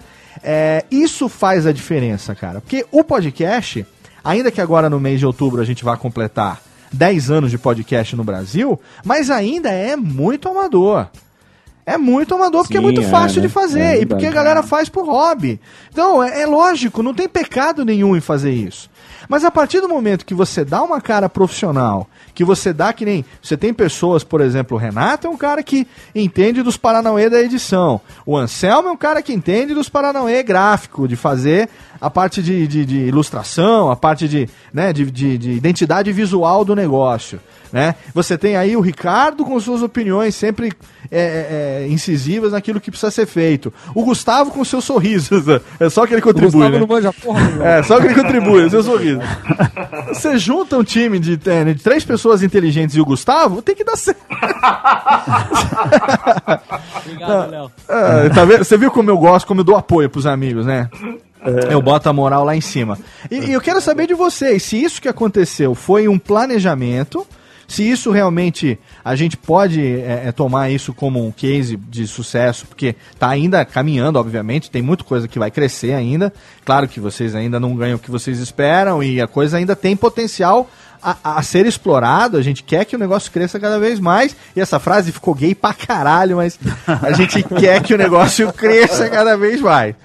É, isso que vocês chegaram hoje com dois, um ano e vai fazer um ano e meio de, de programa. Isso foi um planejamento? Vocês chegaram a pensar nisso, apesar dos primeiros programas terem sido nascidos ali na, na- organicamente? É, ou foi na cagada, hein? Como, como é que foi? Ah, não, tem, tem, tem planejamento, Léo. Assim, é, o, o que, que a gente não sabe, o que a gente sabia que não sabia desde o começo, né? É que a gente tá num nicho. E num nicho muito específico. A gente acha que tem, tem vários segmentos. Tem muita gente fazendo podcast, Na fazendo... verdade, vocês estão em dois nichos, né, Anselmo? Podcast e cerveja, né? Isso, isso, então, num nicho ainda dentro, Dentro do do nicho, outro né? nicho, E é. ainda e, e tem mais um nicho ainda. A gente tá dentro do, do, do podcast, a gente tá dentro da cerveja e a gente tá dentro de cervejas especiais. A gente Isso. não tá nem junto com todas É, as cervejas. é isso mesmo, Então a gente não faz ideia quanto que juntando todas essas coisas a gente podia crescer como a- até que limite para tornar o, o programa, por exemplo, viável economicamente. Né? Será que a gente vai conseguir público pegando todo mundo que se interessa por esse tema e, e fazendo um programa de interesse que a gente possa vender, por exemplo, esse programa?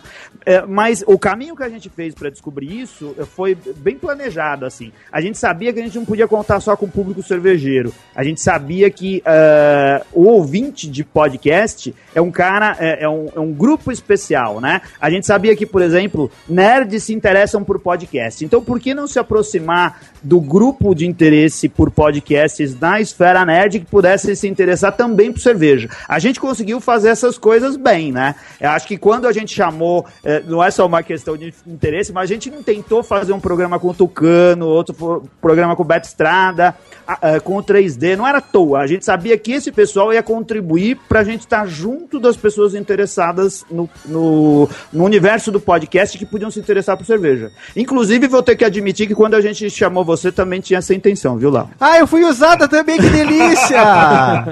eu também, Renatão, estamos juntos sendo usados aqui, a, to a torta direito. Agora comigo. sim, agora eu me senti uma... Por que você não deixou passar uma vaselinazinha antes aqui? Olha que delícia. Ah, Mas não, é porque eu acho que é justo. Não, mas eu é acho verdade, justo. A gente eu acaba acho justo. sempre, sempre assim, tudo nessa maldita vida tem um pouquinho de interesse. Não, não, mas coisas. isso na verdade, Renato, o. Anselmo, isso é natural do podcast principalmente, é, porque uma coisa que acontece muito é o seguinte, o cara não começou ainda e já quer começar convidando Deus e o mundo, né? Então, cara, é, pô, participa do meu programa. Participo, claro. Quantos programas você já fez? Não, não, eu vou começar agora, eu queria que você...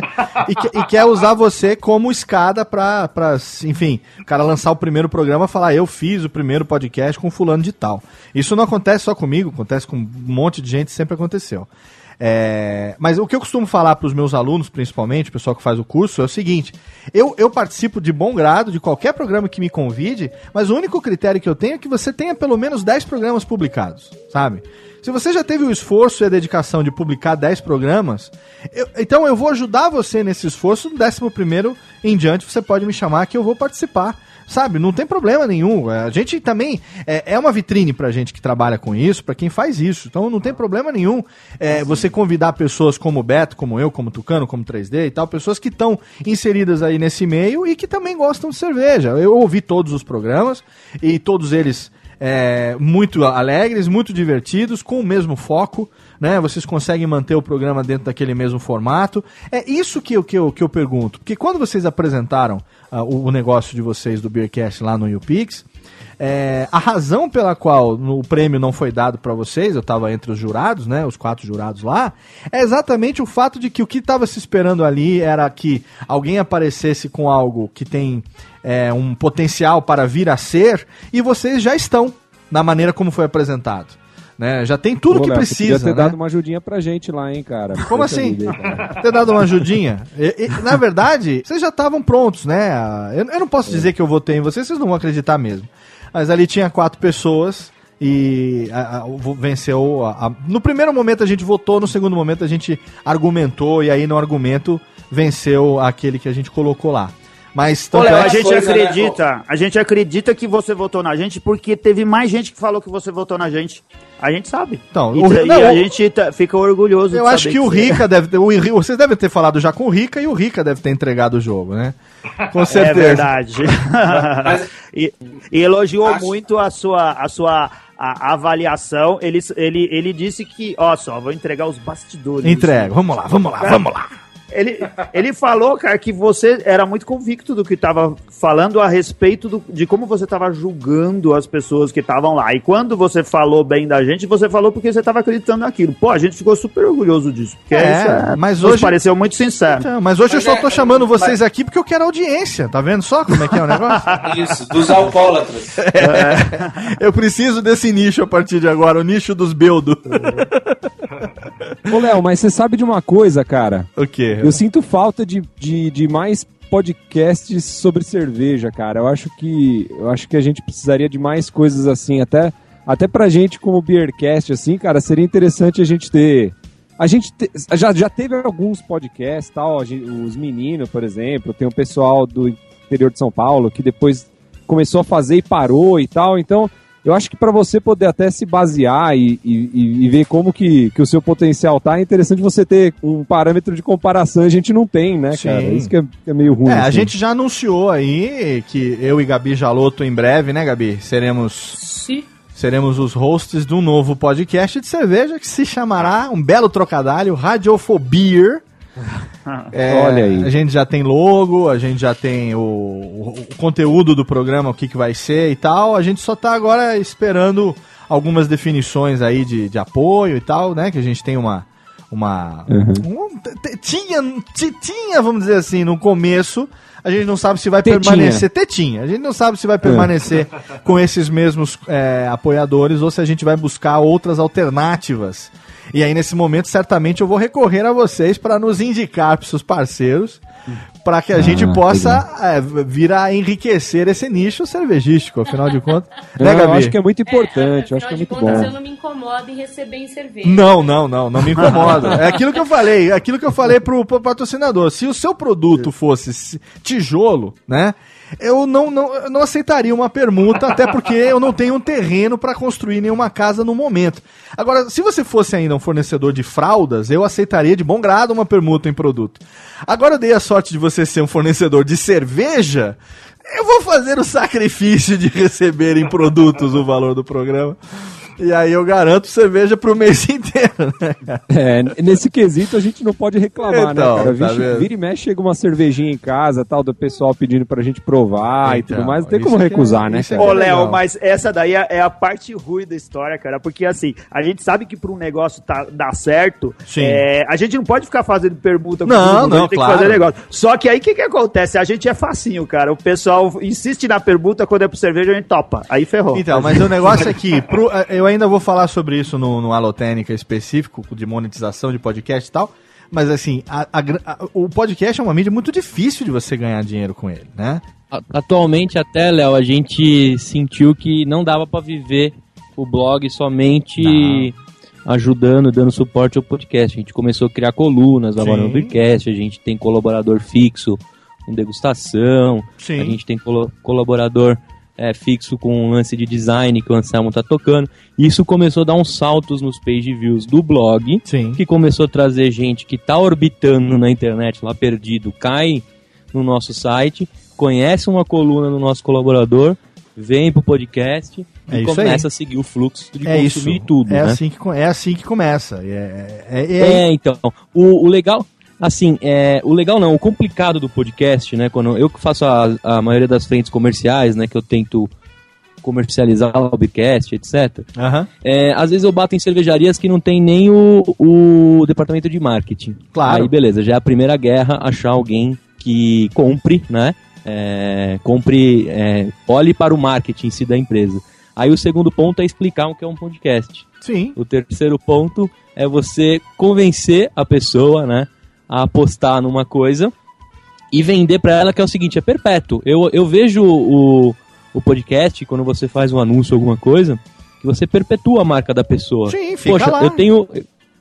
Eu queria ter anunciado no Nerdcast no, no episódio 7 deles, que até hoje eu ia estar ganhando dinheiro, entendeu? É, cara, exatamente. É, o que a, gente- é a cauda longa que a gente chama, né, no podcast, que é o fato de você É. ter os episódios antigos todos em arquivo e continuam sempre sendo acessados por aqueles que conheceram a mídia agora. É muito comum isso, né? É, Totalmente. Eu, eu tenho dois links do meu site do Cidade Gamer no Jovem Nerd e até hoje, pelas estatísticas, isso já tem. Um tem um ano, um tem dois meses. até hoje é o, a coisa que mais traz visita que não seja a busca orgânica e o Facebook. Sabe? Tipo É, assim, então. de indicação. E tipo, coisa velha. Então tem acesso. A cauda longa, como o Léo falou, realmente é funcional. Mas aí é aquela questão. A gente pode gerar nossa cauda longa, ela é um pouco menor, mas a gente gera o conteúdo que vai até o, o- o formato blog, que tem aquela busca orgânica que Sim. mistura tudo. E aí você fala de uma cerveja de trigo, e aí o post tem as, as palavras-chave como novo lançamento da cervejaria tal. Aí de repente lá embaixo, numa parada orgânica, ele já mistura todos os posts de lançamento. Você fala, pô, olha só, eles falaram dessa cerveja que eu não sei qual, não sabia que é lançamento e tal. Aí você começa a ler e começa a girar. Tem muito disso também, né? Sim, sim, sim. Tem, tem. É, a gente sentiu assim que quando a gente começou a, a levar o blog em si, né, o site mais a sério, né, de não só ter o episódio, colocar material bacana, né, material próprio também, né, que hoje em dia tem muito blog que é Ctrl C, Ctrl V, a gente fugiu totalmente disso. E, e começou a aparecer gente, a gente recebe os e-mails gostosos que a gente fala, né, que é o cara que falou assim, velho, conheci vocês agora, tô adorando, tô escutando tal episódio, falta eu baixar 69, é o cara que fode o servidor, né? É. o cara baixa tudo de uma vez. Só que ele fala assim, velho, eu encontrei vocês por acaso, tô adorando, tô aqui no Japão, eu e minha esposa escuta e a gente quer saber o que vocês acham dessa cerveja. Olha aí. É o e-mail mais gostoso de Tá receber vendo? no Beercast. É alguém, tipo já pegou- alguém já O falou cai- vocês? O cara cai e, e ele vai atrás, né? Ele vai. Sim, sim. Então a gente recebe e-mail que nem a gente tem ouvinte na Itália, no Canadá, é, na França, que é a galera brasileira que quer estar próximo, né, do, do Aham. Brasil. Eu sinto bastante isso no cenário da podosfera. Então a gente recebe uns e-mails assim que o cara fala: Olha, aqui na Itália, cara, eu pago 2 euros nessa cerveja. Eu já vi que no Brasil ela custa 45. Mas assim, ó, a cerveja é uma bosta. Se der, não gasta dinheiro. Sabe? O, cara Ah, já, legal. o cara já dá a letra antes, porque ele sabe que a gente tá chegando perto dessa linha de, de querer provar aquela cerveja. Legal, isso é E aí o bacana. cara também fala assim, meu, é, dá inveja quando você faz é, episódio com cerveja totalmente nacional, né? Que ela não é exportada, e a gente aqui do, do outro país não consegue acessar ela. É. E aí começa essas brincadeiras. O cara vê que a gente tava indo muito numa linha nacional, a gente recebia e-mail de um cara da Itália que ele falava assim. Poxa, para de fazer nacional, faz alguma que eu consiga achar aqui, porque eu quero tomar escutando. Sim, sim. Aí, é esses e-mails que pagam a gente atualmente Sim. com o Beercast em termos de, de, De de continuar, né? Daquela, daquela injeção que todo mundo precisa Ah, qualquer sim, é. projeto. Você pensa em desistir duas vezes por semana, né, cara? E aí sempre tem alguma coisa dessas Pô, que bota tenho- você pra cima, né? Eu tenho, eu tenho um relato muito bacana, Léo, que acho que vale pro cenário do- da podosfera também, que a gente viveu agora no IPAD, Ah. que foi um, um evento que teve aqui na, em Ribeirão Preto, que foi um 30, 31 torneiras só de IPA e etc. A Gabi e a gente fez participou um- desse evento. É, Ela- então, Ah, a Gabi na também foi? verdade, Na verdade, no dia do evento eu estava casando. É. Lá, bota a culpa em mim. Bota a culpa em mim. Culpa do Vivaca, mas como o, sempre. o pessoal do blog foi. Foram os outros três meninos foram. Não foram no nosso casamento, que É. absurdo. que absurdo. Eles foram to- tomar cerveja o dia inteiro. Absurdo. Quase eu não fui no casamento. e a gente fez um, um, um, um negócio legal no site que foi todo mundo trocar o, a, o- a foto né, do, do perfil por- pelo selo do IPAD. E isso deu um retorno bacana pra gente. Tanto do evento em si, né? Dos caras começaram a seguir a gente e tudo mais, quanto de, de ganhar público mesmo. A gente ganhou um público. O que mais dá retorno pra gente, assim, em rede social é, é o Instagram, né? Tipo, é, o Facebook dá, mas o Instagram, assim, não. A, a gente não. É, é- é muito maior, assim, a- ao alcance. Mas a gente ganhou, assim, em uma semana 60.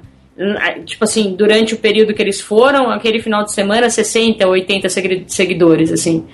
Foi bem legal. É, o, o. IPA Day, pra quem vai pra esse tipo de evento que já tá. É, pra- é um evento pra iniciados, né? Não dá muito pra você levar um cara lá do nada pra tomar uma IPA, porque você pode assustar ele também. Mas assim, esse tipo de evento é uma loucura. O mercado todo tá lá. Então a gente até brincou, né? Se caísse uma bomba lá no evento, acabava a cerveja no Brasil.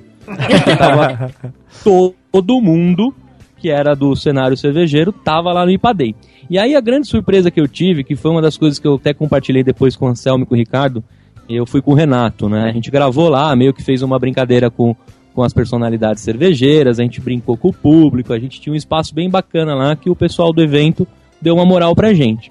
E a gente agitou uma, uma caravana cervejeira. A gente lotou duas vans e foi para Ribeirão, né? Até pra, na pegada do Se Beber Não Dirige, etc., que a gente queria se divertir mesmo. Aham. Legal. Nessa brincadeira, um dos, dos nossos ouvintes, que chama Carlos Ferrari, falou: Eu tô dentro, tô levando mais quatro pessoas e a gente vai se divertir a valer. Beleza, até aí legal, é um ouvinte nosso e tudo mais. Chegando lá, eu me deparei com ele, ele é deficiente visual. Olha e ele me fez um relato que eu, eu. Aí, mal comecei a falar, já me arrepio. É legal isso. O cara falou que ele vive na podosfera, ele escuta e procura muita informação. Aham. E ele conheceu o Beercast, né, nessas fuçadas dele. E quando ele escutou um dos nossos episódios, que é o de cerveja, de cerveja caseira, que a gente fez com o Jaime, que fez a nossa cerveja, ele disse que a cabeça dele explodiu para pro assunto cerveja. Que ele É. não imaginava, né, que existia algo assim, tão evoluído, tão, tão forte. Aham. E machucou, é, mexeu com a cabeça dele em si. Que E a legal. partir daí ele não conseguiu fazer outra coisa a não ser procurar sobre cerveja. Ele tentou fazer um curso de mestre cervejeiro, não conseguiu, porque é um pouco complicado para quem é deficiente visual. Ele É, encontrou uma, uma escola que ensinou. E ele contou que a partir daí é, ele não consegue respirar outra coisa, ele não tem outro hobby, ele teve que abandonar um hobby para ganhar esse novo, depois que ele começou a escutar. Cara, na hora que eu vi esse relato, que a gente, a gente começa a ver né, é, os tiros que você dá na vida e as coisas que Sim. você acerta. Sim, sim. E ali, é, aquele dia eu até falei pro Renato, cara, tá pago a minha missão com, com o Beercast. A Sim. partir de agora a gente vai se divertir, se vier dinheiro, é, veio dinheiro, mas a gente vai continuar se divertindo. Sim. Mas ali eu, eu, eu dei por encerrado a minha missão com, com, com no é, gostoso do Beercast, né, na Aham. vez ali. Aí a gente acabou batendo mais um papo. O cara tava até mais evoluído que eu no assunto, Olha né, que não é muito difícil ser, ser mais profissional que eu. e a gente bateu um papo absurdamente legal, assim. É, eu, eu contei pro Renato, eu não consegui esquecer isso. Ele me contou só no final, né, toda essa história. É, quando eu vi ele, eu falei, poxa, que bacana. A gente já tem alguns ouvintes deficientes visuais, né, que a gente recebe muito feedback. Sim. Inclusive, o, o deficiente visual, ele tem a, a, a degustação dele é muito mais apurada, no meu, no, no meu entender da coisa, né. Não Inclusive, fala já teve isso que eu relatos, conheço o assim, nego que vai arrancar os olhos pra beber melhor, cara. Não fala isso. não fala isso que eu conheço Para, o nego. Gabriela, para. Eu conheço o nego que pra É, poder Eu, eu tenho uma Eu não mania, sei cozinhar, Gabriela, para, por favor. eu tenho uma mania muito, muito bizarra de comprar cerveja pelo rótulo. É, Já me decepcionei muito.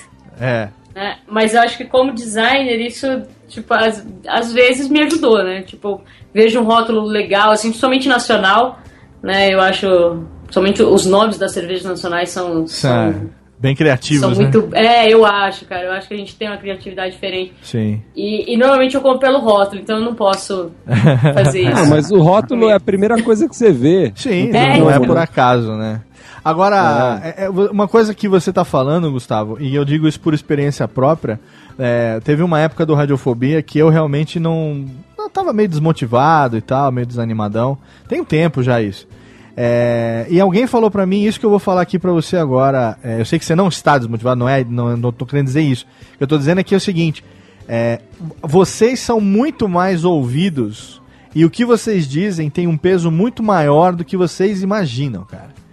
Sabe? Pode ter certeza disso, cara. E, Assim como o relato desse seu ouvinte aí, deficiente visual, tem outros tantos que não chegaram até vocês. Mas pode ter certeza que isso está acontecendo nesse momento. Alguém está ouvindo o Beercast, alguém está tendo uma experiência interessante, alguém está indo amanhã no mercado comprar aquela cerveja e experimentando aquela cerveja, e você não vai ficar sabendo disso. Mas isso está acontecendo. Entendeu? É, essa influência, ela acontece, cara. O público que a gente tem é um público muito mais fiel do que você imagina e muito maior do que você pensa. Sabe? E, e que gostam É, de você, que acompanham. Isso eu vejo. O cara, quando falou isso pra mim, eu falei, ah, mas nem fudendo, cara. Eu imagino que tem gente que, que me acompanha assim, que não sei o que e tal. Aí quando eu tive a prova, quando realmente, sabe, aconteceu é, é, circunstâncias parecidas com essa que você relatou agora, aí que isso que o cara falou, eu lembrei e falei, cara, puta, é, é realmente. É, a sensação de missão cumprida e vamos continuar tocando porque tem muita gente que ainda depende disso, sabe? Tem experiência de um ouvinte que uma vez escreveu pra gente, lembro que eu compartilhei isso com o Viváqua, que ele, des- ele desistiu de se suicidar graças ao podcast. Ô, louco. Olha que loucura. Ele tava à É. beira de cometer o suicídio, morava no, num, num outro país, tava viciado em drogas, longe da família, depressivo, e o que tirou ele desse, desse fundo de poço foi o podcast, cara. E ele veio falar, relatando, dizendo que ouvindo Radiofobia, ouvindo outros programas, e que eu não vou me lembrar agora quais que ele relatou, mas eu lembro porque ele mandou um e-mail pra mim, com cópia pra essa galera toda. Beercast também, não é? Tomara que. Tom, acredito que sim, cara. acredito que sim. Porque É. ele falou exatamente isso. Ouvir vocês, a alegria de vocês, essa, essa, é, esse astral lá em cima de vocês, me fez desistir. Vou voltar pra casa, vou começar a minha vida de novo, junto com a minha família. Não vou, vou- e, e ele voltou, fez tratamento, largou as drogas, casou, depois mandou foto com o filhinho e tal. Cara, o que, que é isso? É que eu costumo falar, o pessoal pergunta pra mim, Léo, como é que você, que era um ministro, missionário, um cara sacerdote, né, de uma igreja, um cara que tinha uma comunidade, que cuidava de pessoas, né, que, que, que enfim, um, é, um pastor ali, né, um ministro, né, da, da sua, do, do seu credo ali, como é que você, de repente, tá fazendo um podcast, aí eu dou esse exemplo desse cara que deixou de se matar, e eu pergunto, se isso não é missão, o que é, né? Se, se isso não é algo sacerdotal, o que seria então, entendeu? Se falando merda você consegue salvar a vida de uma pessoa sem querer, ué, então vamos continuar falando merda, cara.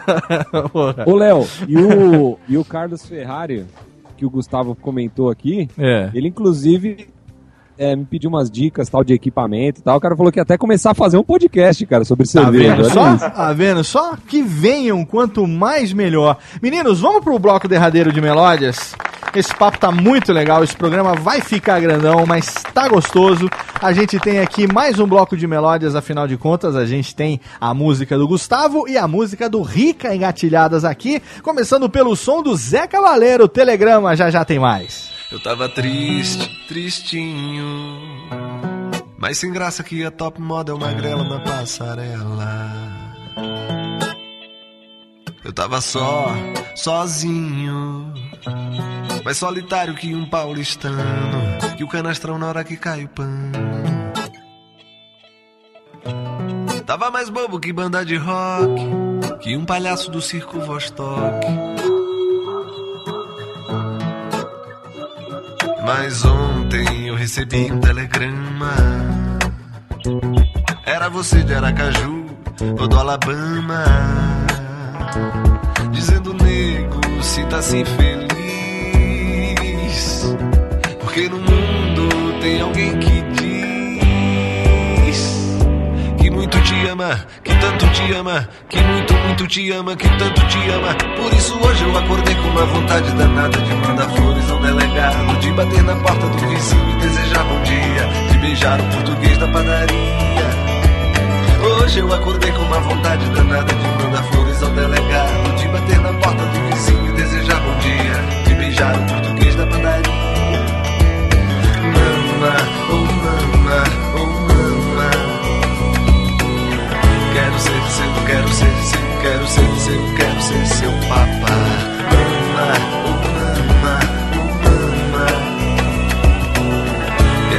seu, quero ser seu, quero ser seu, quero ser seu papá. Eu tava triste, tristinho.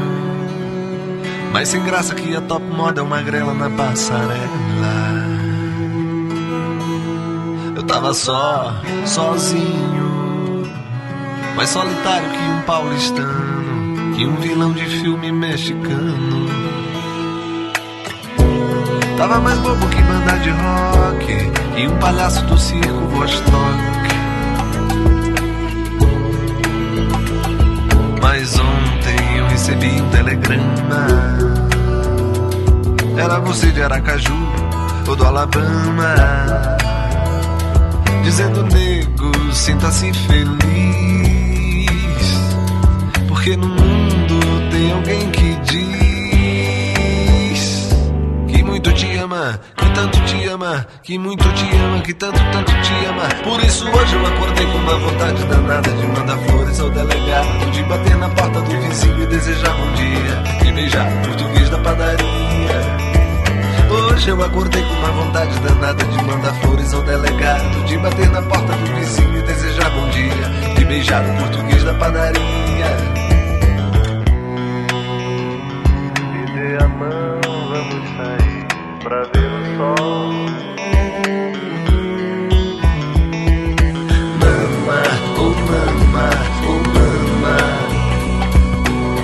Quero ser seu, quero ser seu, quero ser seu, quero ser seu papá. Mama, oh mama, oh mama. Quero ser seu, quero ser seu, quero ser seu, quero ser seu papá. Hoje eu acordei com uma vontade danada de mandar flores ao delegado, é de bater na porta do vizinho, desejar você, quero ser o português da padaria. Quero ser seu papá. Hoje eu acordei com uma vontade na de mandar flores ao delegado, de bater na porta do vizinho, desejar você, quero se beijar, quero ser sapagaio, ser seu papá.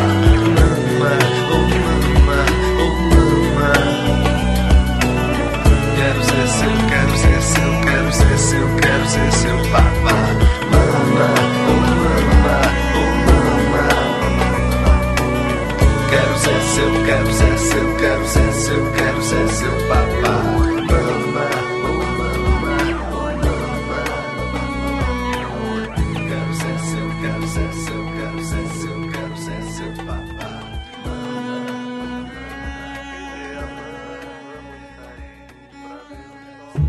Radiofobia. Radiofobia. Radiofobia. Radiofobia. Radiofobia.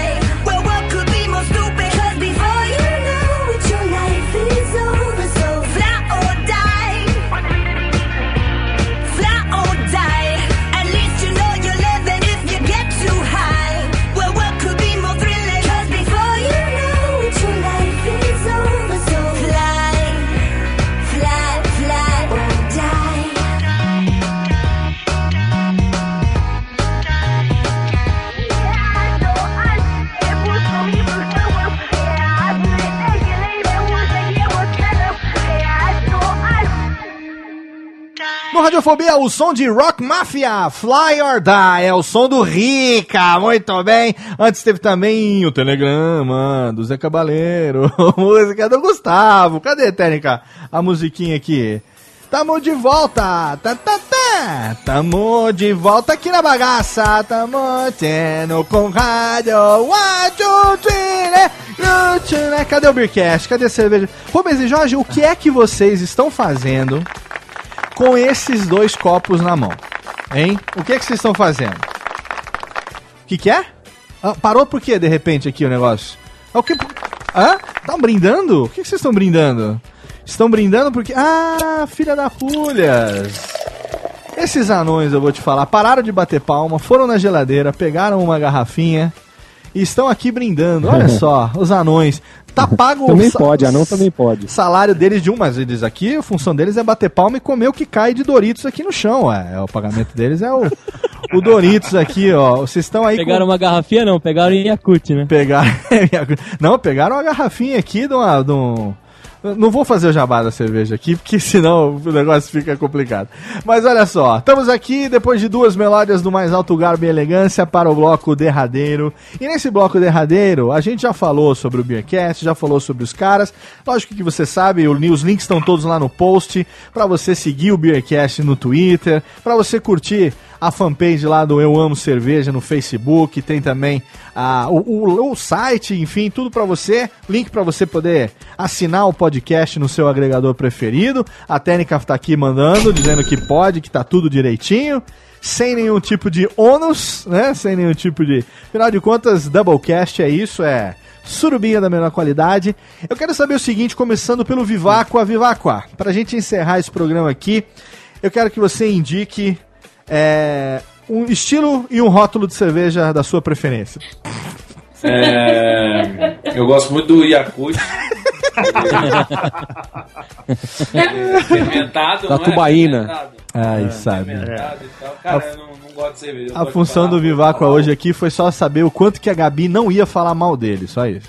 Olha, eu vou indicar uma coisa que é Indica. muito justa pra fazer aqui. Indica. É, se você tem uma pessoa que é entusiasta, gosta de beber, a cerveja hoje em dia em mercados de marcas conhecidas como, é, vamos dizer assim, ponto turístico do Rio de Janeiro, né? Esses lugares assim, eles têm uma seleção de cerveja boa e muitas das vezes a Gabriela é a melhor pessoa para dar presente do mundo. Porque às vezes você fala, não, eu tenho que comprar um Blu-ray, mas eu não sei qual filme que ela gosta. Ah, eu tenho que comprar uma roupa que eu não sei se vai cair bem nela ou se ela vai gostar. Não, cara, pra ela eu chego, às vezes tem uma cerveja que ela nunca tomou, que é 40 reais, que é um preço justo. Às vezes tem um kit mega foda por 70 reais. Às vezes é menos até. É, não, quando é uma data comemorativa você investe mais. Sim, claro. como foi o caso da Delírios, que ela surtou, que eu dei. Foi, acho que presente de aniversário, né? Agora tem que. Putz, mais uma data, a gente casou, né? mais uma data para dar cerveja. Não, cola também. Mas é, é mais ou menos isso, assim, que eu gosto. É, a dica que eu posso dar é. Se a caixa é bonitinha e vem com uma taça, compra e dá de presente pra alguém. Isso aí, isso aí, boa, Vivacqua. É uma opinião de um leigo sobre um assunto muito elaborado. Excelente. Excelente. Gabriela Jaloto, você que gosta do. gosta que se enrosca. É, qual é o seu estilo preferido e indique um rótulo pro nosso ouvinte. Bom, o meu estilo preferido é Stout. Eu sei que é um pouco é, diferente por, né, por, por, por eu ter o rótulo mulherzinha, né? E, mas é um, é um estilo mais forte. Eu gosto de cervejas fortes, mais amargas. E IPA pra mim é uma delícia de tomar, sabe? É, mas pra quem tá começando, assim, indicar pra quem tá começando, tem as. Eu eu indico umas a, a white beer, sabe? Principalmente pra você. A white beer é uma cerveja que você toma ela mais mais gelada porque ela é mais refrescante, ela é mais. Então pra você que tá acostumado a tomar esse mais do mesmo, eu acho que é um bom é um bom caminho ali. Elas são adocicadas, elas são bem carbonadas, então ela tem aquele a- aquele tipo aquele carbono na boca que fica gostoso. Aham. Eu indico aí a Jupiter Tanger, que é eu gostei muito. É uma cerveja bem saborosa, né? E ela é uma cerveja suave. Então, pra quem tá começando isso, né, eu indico aí a, a Júpiter, que é nacional também. Maravilha. Vamos dar valor às coisas daqui, né? Maravilha. Tipo, eu, eu acho legal tomar rótulo nacional, sabe? É. Conhecer, saber que a gente. Que, a- que o Brasil tá, tá grande nesse, nesse sentido de cerveja. Ah, eu tô gostando muito também de cervejas nacionais. Eu tô de a felicidade de ter uma cervejaria aqui em Serra Negra no meu retorno, uma excelente cervejaria, diga-se de passagem, que tem fornecido uma das me- algumas das melhores cervejas aí do Brasil afora pelo meu amigo Marcel e a Dortmund Beer aqui de Serra Negra, que eu falo com todo orgulho aí. Pode jogar o Ticlin Técnica que tá valendo. Link para Dortmund Beer no post. Eu tive lá recentemente, fiz uma visita lá, comprei alguns rótulos, comprei os copos, ganhei de presente um copo Weizen fenomenal da Dortmund que o Marcel me deu. É, e, enfim, acho que as cervejas nacionais estão aí, vieram para ficar e tem muita coisa legal que a gente não conhece ainda. Anselmo Mendo, o decano do nosso querido Beercast, o homem das ilustrações. Qual é o seu estilo preferido? Indique um rótulo para o nosso ouvinte fazer uma degustação. Cara, Léo, é assim, ó, eu vou ficar em cima do muro, porque é verdade, eu não tenho estilo preferido, cara. Eu gosto de tudo quanto é estilo de cerveja. Vale, eu acho que é cada válido. uma tem o seu momento certo. Sim. E, é ver- e eu acho que isso é um bom conselho pra quem tá começando a beber cerveja. É, não, não, se, não procure o seu estilo favorito, vá bebendo, quer dizer, não, Experimente, não tenha, né? Não tenha essa coisa de achar que você vai encontrar um estilo favorito que vai ser aquela lá boa cerveja. Eu acho que a busca não é essa. A busca é experimentar todas elas É. e descobrir qual que se encaixa em cada momento. Porque tem cerveja pra você tomar na hora do almoço, tem cerveja pra comer com bolo, tem cerveja pro churrasco, tem cerveja pro restaurante chique, pra pizza, tem pra tudo. Então, Você sabe É. que, ô Anselmo, cortando você no momento oportuno, eu vivi isso que você está falando agora. Eu vivenciei essa experiência que você está falando agora. É, quando eu comecei a tomar essas cervejas premium, eu estava muito focado nas cervejas de trigo, né? Nas Weizen, né? Nas Hefeweizen, as não filtradas principalmente, da escola alemã. É, e eu tava focado, tanto é que eu falei- gravei lá sobre a Baden-Baden Wise lá no Beercast, eu tava num foco de Wise total, gosto muito da Wise, mas eu, eu estava, vamos dizer assim, não, não me dando oportunidade de experimentar outras coisas. Eu ia comprar, eu só, só procurava o que era de trigo, né? É, até que caiu na minha mão uma cerveja aqui da, da Dortmund, que na verdade a Dortmund produz, mas é da cervejaria nacional, que é a Mula. Sim. É, Ah, caiu na minha mão aqui. Na verdade, eu fui no supermercado aquele dia, não tinha Paulaner, que eu comprava só Paulaner. Tanto é que no meu quadro de tampinha aqui, eu achei que fosse encher o quadro. Mas quando eu fui ver que eu guardava num vidrinho, metade do vidro era só tampinha de Paulaner. Ia ficar feio o quadro só. Então eu não coloco as, as tampinhas repetidas. Eu botei duas ou três espalhadas só. O resto eu tive que guardar separada de tanto que eu tomava essa cerveja de trigo. E aí caiu a mula, né? Não tinha nenhuma. falei, A ah, mula é a IPA, né? é a IPA, é uma IPA da Cervejaria Nacional, que tem um, um- um toque de laranja, uma coisa assim, que eu não... Eu falei assim, ah, ah, eu falei, ah, comprei, sabe? E aí eu dei a sorte de, de tomar num dia que estava bastante quente, é, mas eu tomei essa cerveja e eu tive uma sensação, assim, um amargor, sabe, uma coisa, um lúpulo muito bem é, é, medido ali. Cara, uma experiência diferente. Eu falei, não é uma cerveja Weizen. E aí eu, eu, me, eu abri a oportunidade de experimentar outras coisas. Então, cara, por exemplo, recentemente eu experimentei a. Eu não tinha tomado ainda a Vishnu da Colorado, que é aquela Ah, cerveja. É uma IPA também Deliciosa. com o, o rapadura, aquela história da rapadura da Colorado lá e tal. É, que é uma cerveja forte, né? Com uma gradação alcoólica maior. E aí eu tomei ela numa temperatura um pouquinho mais alta do que, do que a média. Cara, mas foi uma experiência fantástica. E é uma cerveja pra você tomar ela devagar, né? Não é aquela cerveja pra você tomar de globe, globe, globe, globe. É uma cerveja pra você tomar um gole e deixar descansar, tomar mais um golinho daqui a pouco, Eu acho, né? Eu acho que é muito difícil a, a Colorado errar também, cara. Essa Tipo, é. Você errar com a Colorado, tipo, é, Tem- eles têm um é, capricho muito, muito. A Ápia, de por exemplo. É, A, é- a- a Gabriela tava bolando até com base nos sabores dela alguns cupcakes, bolos, É. né? Isso é Que a gente excelente. pode, sabendo que tem um cara aqui do lado do Beercast, mandar pra ele. Excelente. Você faz a redução da cerveja e né, agrega ela ali. É, Aham. é uma coisa muito legal. Então, Anselmo, eu, eu vivi isso, cara. E aí eu me desliguei assim. é, desliguei não, eu, eu desbitolei do lance do, do, do- trigo. Continuo gostando muito de trigo. Quando eu vejo algum rótulo novo, eu compro pra experimentar. É, mas eu abri a oportunidade de. A oportunidade. Abri a, a essa. É, essa possibilidade de experimentar novas novos sabores e novos estilos e tal. Mas você recomenda um rótulo pra, pra gente?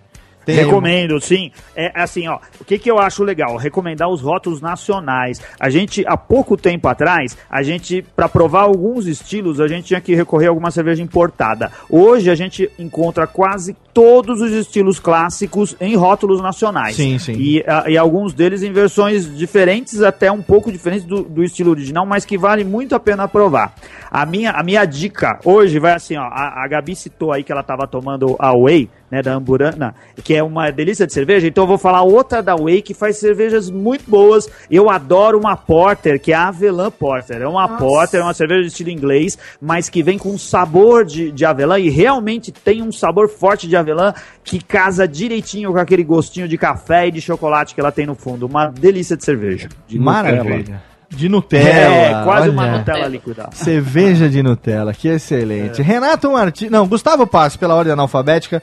Gustavo Passe, meu amigo. Você tem, bom, estilo preferido seu a gente sabe, mas você diga para o nosso ouvinte qual é o seu estilo preferido e recomende o seu rótulo nesse finzinho de programa.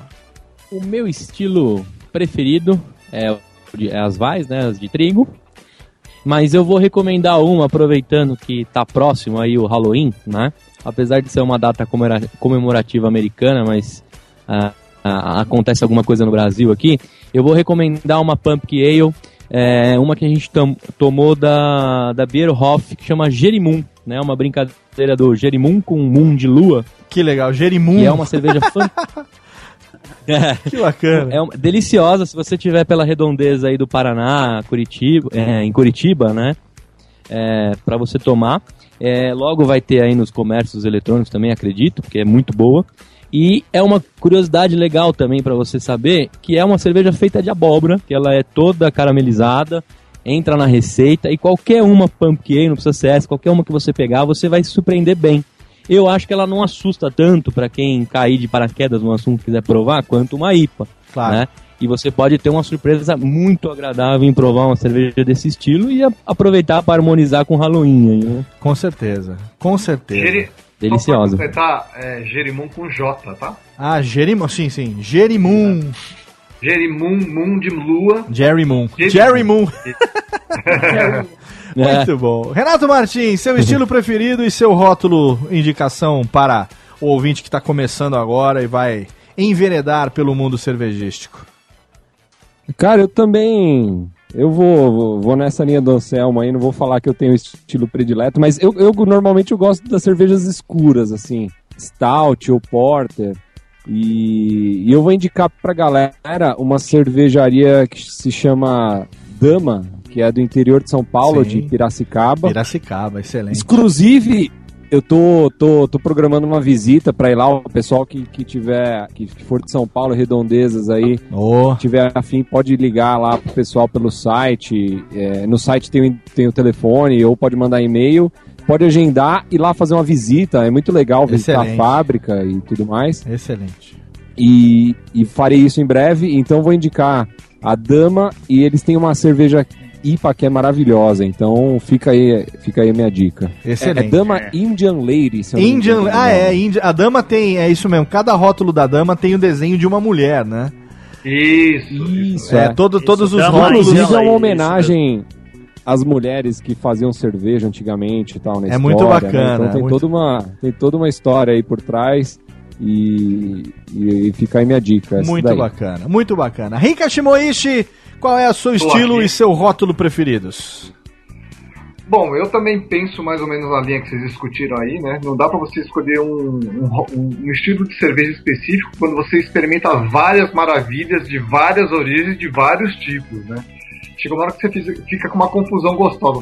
Qual que é a cerveja que eu gosto? É. Na realidade não existe isso, né? Você precisa Sim. saber que cerveja que você vai tomar e em que oportunidade. Tem várias cervejas que eu gostaria de indicar, na verdade, mas hoje eu vou indicar uma cerveja que eu adoro, que chama We Have, de uma cervejaria também lá de Curitiba, chamada Body Brown. Excepcional cerveja. É de um estilo não muito conhecido aqui, aqui no Brasil, chama Strong Scotch Ale, que é uma cerveja escura, deliciosa. Muito bem, excelente. É, quem mais falta? Falta eu, né? É, Então, lá. Vamos lá. Então, com relação ao estilo, é, eu vou seguir a linha do Anselmo, dizendo pra você que não se. Baseado na minha experiência própria, tá? É, não se feche pros estilos. é, experimente um pouco de tudo, mas uma boa porta de entrada realmente são as Wise, as cervejas de trigo. Pra quem tá começando, talvez, Pra quem vem daquelas das, das cervejas tradicionais de boteco, né? É, das cervejas comerciais, um paladar que talvez não impacte, não machuque tanto, não, não assuste tanto quanto uma, uma IPA, né? Uma Red Ale, que, no- uma Stout, né? Que é o gosto da Gabi, que já é um gosto realmente para quem já está mais acostumado a tomar e já está aberto a todas as possibilidades. É, mas com esse espírito de que você está começando agora e indicando uma boa cerveja de trigo nacional, você bairrista pra caralho e vou recomendar uma cerveja de trigo da Dortmund Beer, que é daqui de Serra Negra. É, meu querido amigo Marcel Longo, que é o responsável por todas as cervejas. Eu tive lá recentemente, olha, o padrão de qualidade excepcional. Todo, tudo que eles utilizam, sabe? A, a limpeza, a, a qualidade do, do- da matéria-prima. É uma coisa assim excepcional. E uma cerveja de trigo que você encontra por um preço bastante acessível, com certeza, na faixa aí variando entre 10 e, e 15 reais mais ou menos, dependendo do lugar onde você for comprar, é a Dortmund Linderhof. É, o nome dela é Linder, Saúde. Linderhof. Desculpa. sim. A Linderhof é uma cerveja de trigo que, se você já tomou alguma alemã aí, uma, uma Paulaner ou mesmo uma Edinger, a Linderhof não perde em nada para essas cervejas é, é, internacionais. Ela é extremamente bem, é, é, é, bem fermentada, sabe? Um- aquele aroma que você quer que você quer encontrar, né? Numa cerveja de trigo, que é aquele, aquele toquezinho de banana, que na verdade não é da banana, é da levedura, né? O pessoal não entende, acha que tem banana na cerveja. Mas é, é- é da levedura que deixa essa, esses gostinhos, né? Esse toque de cravo, de canela e tal. Essa Linderhof, ela lembra bastante, ela é uma Heffenweise, quer dizer, uma, uma Hefeweizen, né? Uma cerveja de trigo não filtrada. Então recomendo tomar no copo Weizen de 600 ml. que, Inclusive, é difícil até você encontrar o copo, o copo Wise, geralmente ele é de 500 ml, né?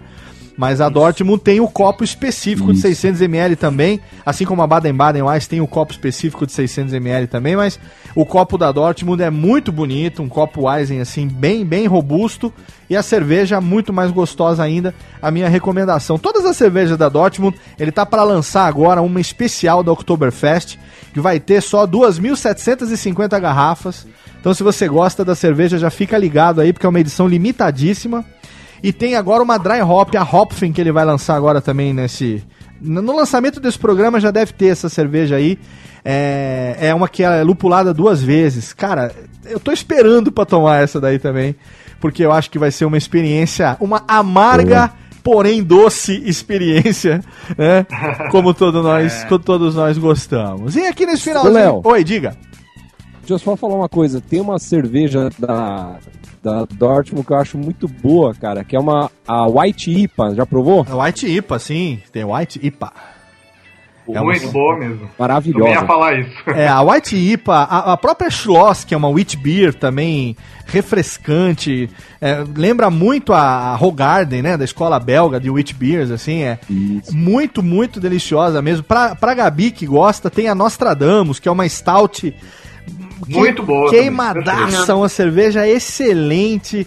É, sabe, enfim, o Dortmund Ele tá... é- eu encontro fácil aqui Encontra fácil. Se você não encontrar, eu faço questão de te mandar. Eu vou te mandar um kitzinho da Nostradamus com um copinho. um Copinho personalizado pra você. Eu vou mandar de presente de casamento. Não mandei, eu vou te mandar Ah. o Dortmund e o kit da Presente é pro Nostradamus. casal, Léo. Pra você. Porque ela não deixa nem usar os copos dela. Calma, É, eu Vivar, Feliz, calma. Você fica feliz, o presente é do Esse casal. presente é pra Gabi. Por que, que eu vou ficar feliz que eu não vou Calma. apanhar? Não, manda o Yakut junto. Não, não, não, não, não, não, não. Calma. Calma, calma, ca- calma. Esse presente é o presente da Gabi. O seu presente é um Kisuko Royal com aquela jarra grande bonita de Kisuko. Desenhar um rostinho ainda. Aquela jarra do Kisuko Royal, cara. Mas eu vou mandar do vermelhinho, que é o mais tradicional ainda. O que É, foi? Falando de. Só dando um adendo no negócio de degustação, de Aham. quem tá, tá aí começando. Aham. É, uma coisa que eu faço muito aqui em casa é sempre fazer um prato pra acompanhar, Legal. alguma coisa pra acompanhar. A harmonização Sabe, sempre- é bacana, né? Sempre faço harmonização. E há cervejas por aí que tem atrás dela, tem lá com que combina. Isso. Com que... Então, eu acho importante isso, porque realmente interfere. Sim, sabe? sim. É, é- é tem a, a peripécia que é nacional, ela vem com várias dicas atrás do que harmonizar, outras nacionais também tem, e a peripécia só, só não encontro aqui em São Paulo, mas Sim. é, é difícil. A experiência que o Rika falou, né? Dele tomar, tava tomando uma cerveja, comendo uma comida japonesa, harmonizou, É. teve uma experiência diferente. É, A Dortmund Beer, assim como outras cervejas, mesmo a própria Baden-Baden, Colorado e outras, é, é, você aí que vai no supermercado, é, que você quer que queira começar a tomar cervejas premium, cervejas diferentes, artesanais, home brews, enfim, é, pegue essas cervejas e tenha o hábito de ler o rótulo das cervejas, né? As cervejas nacionais, principalmente, elas têm dado um trato, um tra- uma atenção muito especial aos seus rótulos. Os rótulos das cervejas nacionais têm sido feitas por artistas gráficos e as informações também são muito legais. Então, além disso que a Gabi falou, de você encontrar é, dicas de harmonização, essa cerveja vai bem com uma carne assada, vai bem com uma massa, vai bem com, é, enfim, um peixe, alguma coisa assim. Você também encontra informações, além da obrigatória gradação alcoólica, né, que tem em toda a cerveja, você encontra também informações como é, o estilo, a temperatura indicada para você tomar aquela cerveja, porque dependendo da maneira como ela é feita, é- é- é- não necessariamente você vai precisar tomar ela estupidamente gelada, né? Uma temperatura média de uma cerveja artesanal aí varia entre 4 e 7 graus, mais ou menos. Mas tem cervejas, por exemplo, as Stout, ou mesmo é, algumas IPA, como a Vishnu, por exemplo, é, ou a própria Amburana da Wake, que a Gabi estava tomando ainda agora há pouco, que são melhores degustadas se tiverem numa temperatura mais alta. Aí, que para uma Skol, por exemplo, para uma Brahma, seria impensável você tomar uma cerveja a 10, 12 graus, por exemplo. Né? É uma coisa assim inadmissível, mas você vê, é claro, você deixa ela na geladeira, uns 10, 15 minutos antes de tomar, você tira e aí você serve ela no copo, espera um pouquinho, à medida que você vai ver que ela vai esquentando, por incrível que pareça, olha só, uma cerveja de boteco, se ela vai esquentando, ela vai ficando choca. Uma cerveja dessas que eu tô citando agora, ela vai esquentando, ela vai soltando aromas que você não experimentaria se ela tivesse tão gelada. É uma coisa maluca, mas é uma maluquice deliciosa, né, rapaz? É verdade. Hein, Gabi? Hein, Gabi? Hein? Ah, sim. Eu, eu, eu, eu sempre. É muito difícil eu tomar ela estupidamente gelada, assim, como eu disse da outra vez.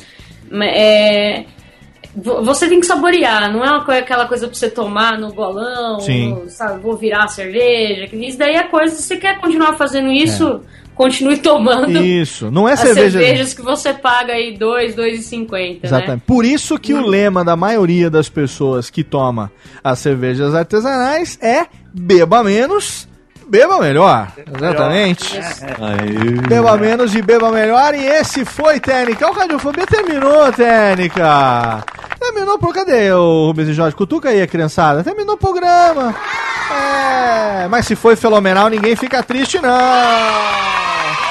Exatamente. Técnica, vai lá, chama o Goulart ali pra gente fazer. Chega! Ô, animação. Chama o Goulart, chama o Goulart. Tá começando? Não, tá terminando. O Goulart chega e a gente vai embora. Um programa longo, mas um programa delicioso. Mais um programa da série Doublecast. Delicioso em ambos os sentidos. Falar com pessoas inteligentes, bacanas, sobre um assunto totalmente fenomenal. Que é a cerveja, são as cervejas. O pessoal do Beercast esteve aqui para falar com eles. Eu tive a presença hoje silenciosa, a presença tímida, técnica. A presença. Cadê a técnica o reverb? A presença. Técnica reverb? A presença calma, tranquila. Sóbria. Sóbria. A presença Yakult. De ninguém menos do que Carlos Oviváqua. Valeu, Vives. É, eu vim aqui porque, além de, de fazer parte do Radiofobia, eu vim para ter certeza que Gabriela não envergonharia a nossa nova família aqui. Exatamente. Né, Fiquei de lado dela, com a chibata e tal. Como se fosse eu que envergonhasse alguém aqui, né? Caralho, olha, já começou a DR, hein? Já começou a DR.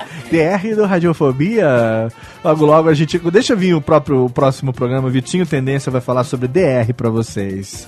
Vivaco, obrigado, querido. Cidade Gamer, bombando É como sempre. Cidade Gamer bombando como sempre. Em breve o Tutu de Minas volta pro YouTube. Maravilha. É tudo que eu tenho a dizer. Exatamente. Afinal de contas, a produtora está na merecido descanso, né? Já não Isso. basta casar, tem que arrumar a casa, né, Gabi? Agora tem É, tem- é, foi, foi mudança, casamento, foi tudo, né? Exatamente, Tudo ao mesmo tempo. E eu aproveito também para agradecer a sua presença aqui, minha querida Gabi Jaloto. Espero vê-la mais vezes a partir de agora no programa. Estamos aí, obrigado mesmo pelo convite. Falar de cerveja, beber cerveja, sempre muito bom. Excelente, Gabi Jaloto, que além de ser a, a primeira dama, eu ia falar segunda dama, além de Segunda ser dama. além, a- é, além de ser a primeira Ai, dama ai. da Cidade Gamer, você também encontra no blog Beer for Fun, é isso, Gabi?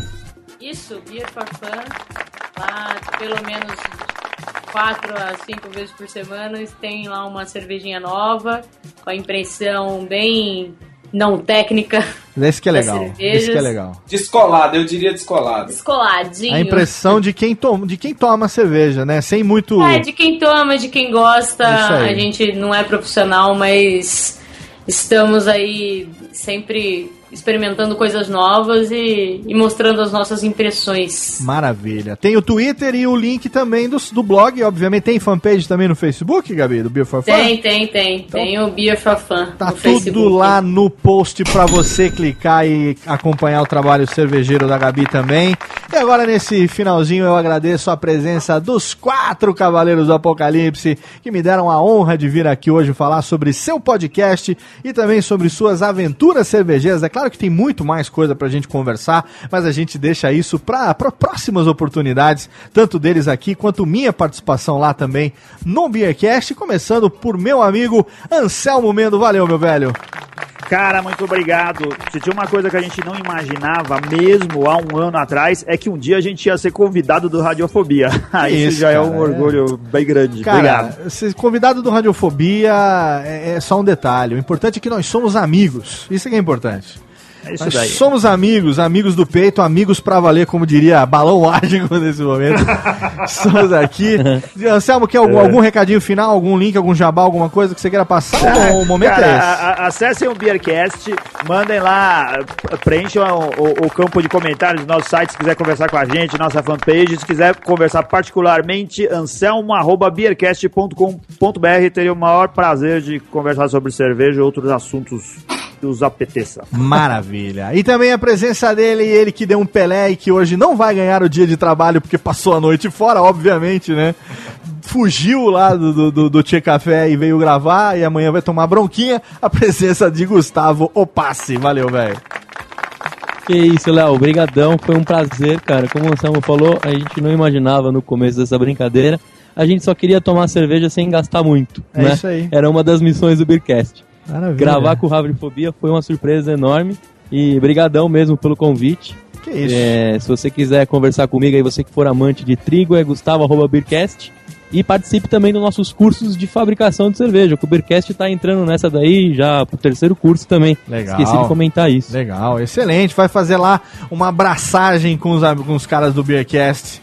Aprender. Eu, eu, qualquer hora, vocês vão me encontrar lá. Quando menos espera, eu não vou nem avisar, eu apareço lá. Que eu quero aprender. Léo, a gente vai fazer a sua cerveja do Radiofobia O lá, quê? 20 litros. Sério mesmo? Sério mesmo, Olha é só a gente aí! combinar um dia. Pronto, agora o ego do Léo explode. Que fenomenal! Eu estou bêbado com radiofobia. Então, peraí, então, então a gente vai utilizar o rótulo, já temos o rótulo do Radiofobia. É, o que eu ia falar, radiofobia, né? Olha aí, Radiofobia. Muito bem, vamos começar então. Super apoiado. Olha aí, Gabi, vamos, teremos a nossa cervejinha. Vamos conversar logo depois a respeito de que, qual cerveja. O que, que você pensou em fazer, Gustavo Paz? Qual cerveja você gostaria de braçar? A gente vai fazer uma de trigo. O Jaime lá, que é o mestre cervejeiro, ele vai ficar puto, porque ele fala que trigo tem que comprar pronto, que dá muito trabalho. Ah, mas a gente pode vai fazer de outra. A gente pode fazer outra também, não tem, não precisa ser necessariamente a de trigo, não. Podemos pensar em outra também, Também- não tem problema. Sim, o, o que você tiver aí de A última gente pode pensar, pode, pode ser, pode ser uma, uma, uma, uma Belgian, uma Blonde Ale, pode ser uma, uma IPA, pode ser o que for, cara. Sendo cerveja, cara, estando ali bem carbonatada, bem lupulada e bem, e bem, né, com, com fermentada, está, tá valendo, tá valendo. Eu, eu fui um dos, Ó, eu vou- eu fui um dos agraciados com a pavê de copo beer que vocês fizeram, me levaram lá na Campus Party, Ah, o é Anselmo, o Anselmo me deu É. de presente. E eu vou te falar, viu? Ficou no meu armário aqui umas três semanas, mais ou menos. Falei, eu vou tomar essa porra, nem fudendo eu vou tomar. essa porra de pavê de copo aqui do caralho, sei lá que merda é essa. Chegou É. um dia eu falei, quer saber? Pus na geladeira, abri no dia seguinte, dois dias depois e tal. E que experiência deliciosa. Então, de parabéns, muito obrigado por terem me, me presenteado com essa pavê de copo beer. Olha, uma cerveja aí. muito saborosa, muito, muito bem, sabe? Uma cor assim caramelada, delícia, muito gostosa, muito gostosa mesmo. Vamos lá, vamos, vamos, vamos fazer a cerveja do Radiofobia, então. E nesse dia eu encontrarei com ele e darei um abraço no meu amigo Renato Martins. Oi, como não? Muito obrigado, Léo. Valeu aí pela, pela participação, pela experiência. Prazer inenarrável estar aqui conversando com vocês sobre esse assunto. Como diria Marcos Lauro, prazer em Nina Hagen de estar aqui. Excelente, muito É bom, aí. Renatão. Continue com as edições com altíssima qualidade que eu garanto a- o meu download semanal ali, viu? Sou ali sempre. Ô, valeu, Léo. Ali sempre curtindo. E também a presença dele, o japa mais cervejeiro que eu conheço. a presença de ninguém menos do que Rika Shimoishi. Valeu, Rika. Valeu, Léo. Eu agradeço demais a- o convite, né? Pra gente poder estar aqui apresentando nosso trabalho.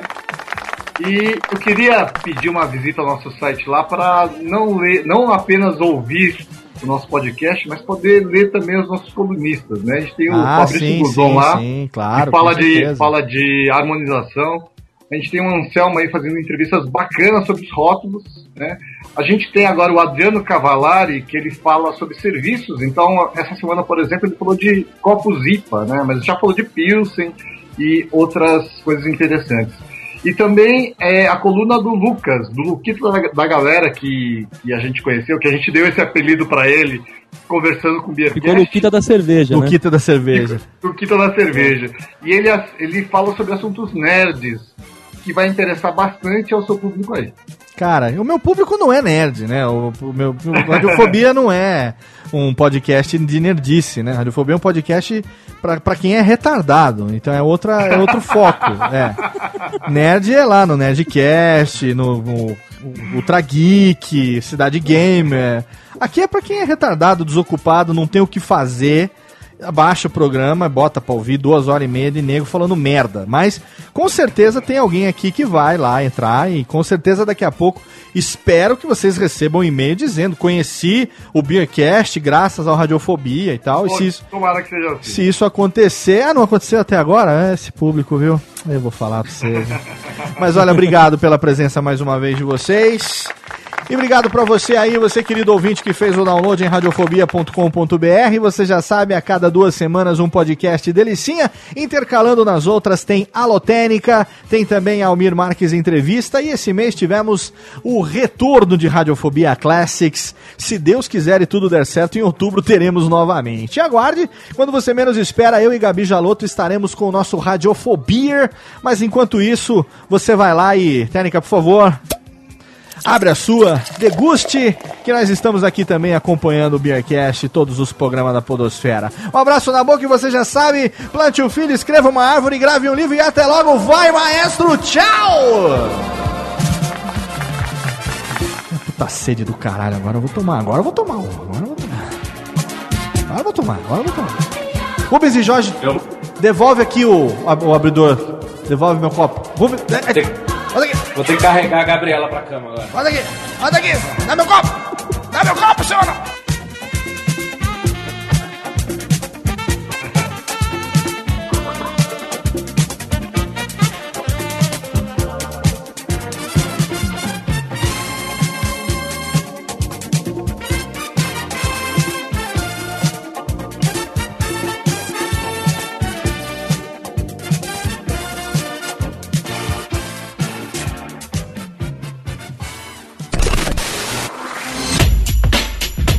Rádio Fobia. Este podcast foi produzido por Radiofobia, podcast e multimídia. Oi, eu sou o Antônio Viviani e quero convidar você a ouvir o nosso podcast Voz Off. Desde julho de 2017, eu e meu amigo Nicola Lauleta temos o prazer de conversar com as grandes vozes do rádio, da TV e da publicidade do Brasil e trazer suas histórias até você. Se você, como nós, é apaixonado por locução, acesse vozoff.com.br e acompanhe nossos episódios aqui na Radiofobia Podcast Network.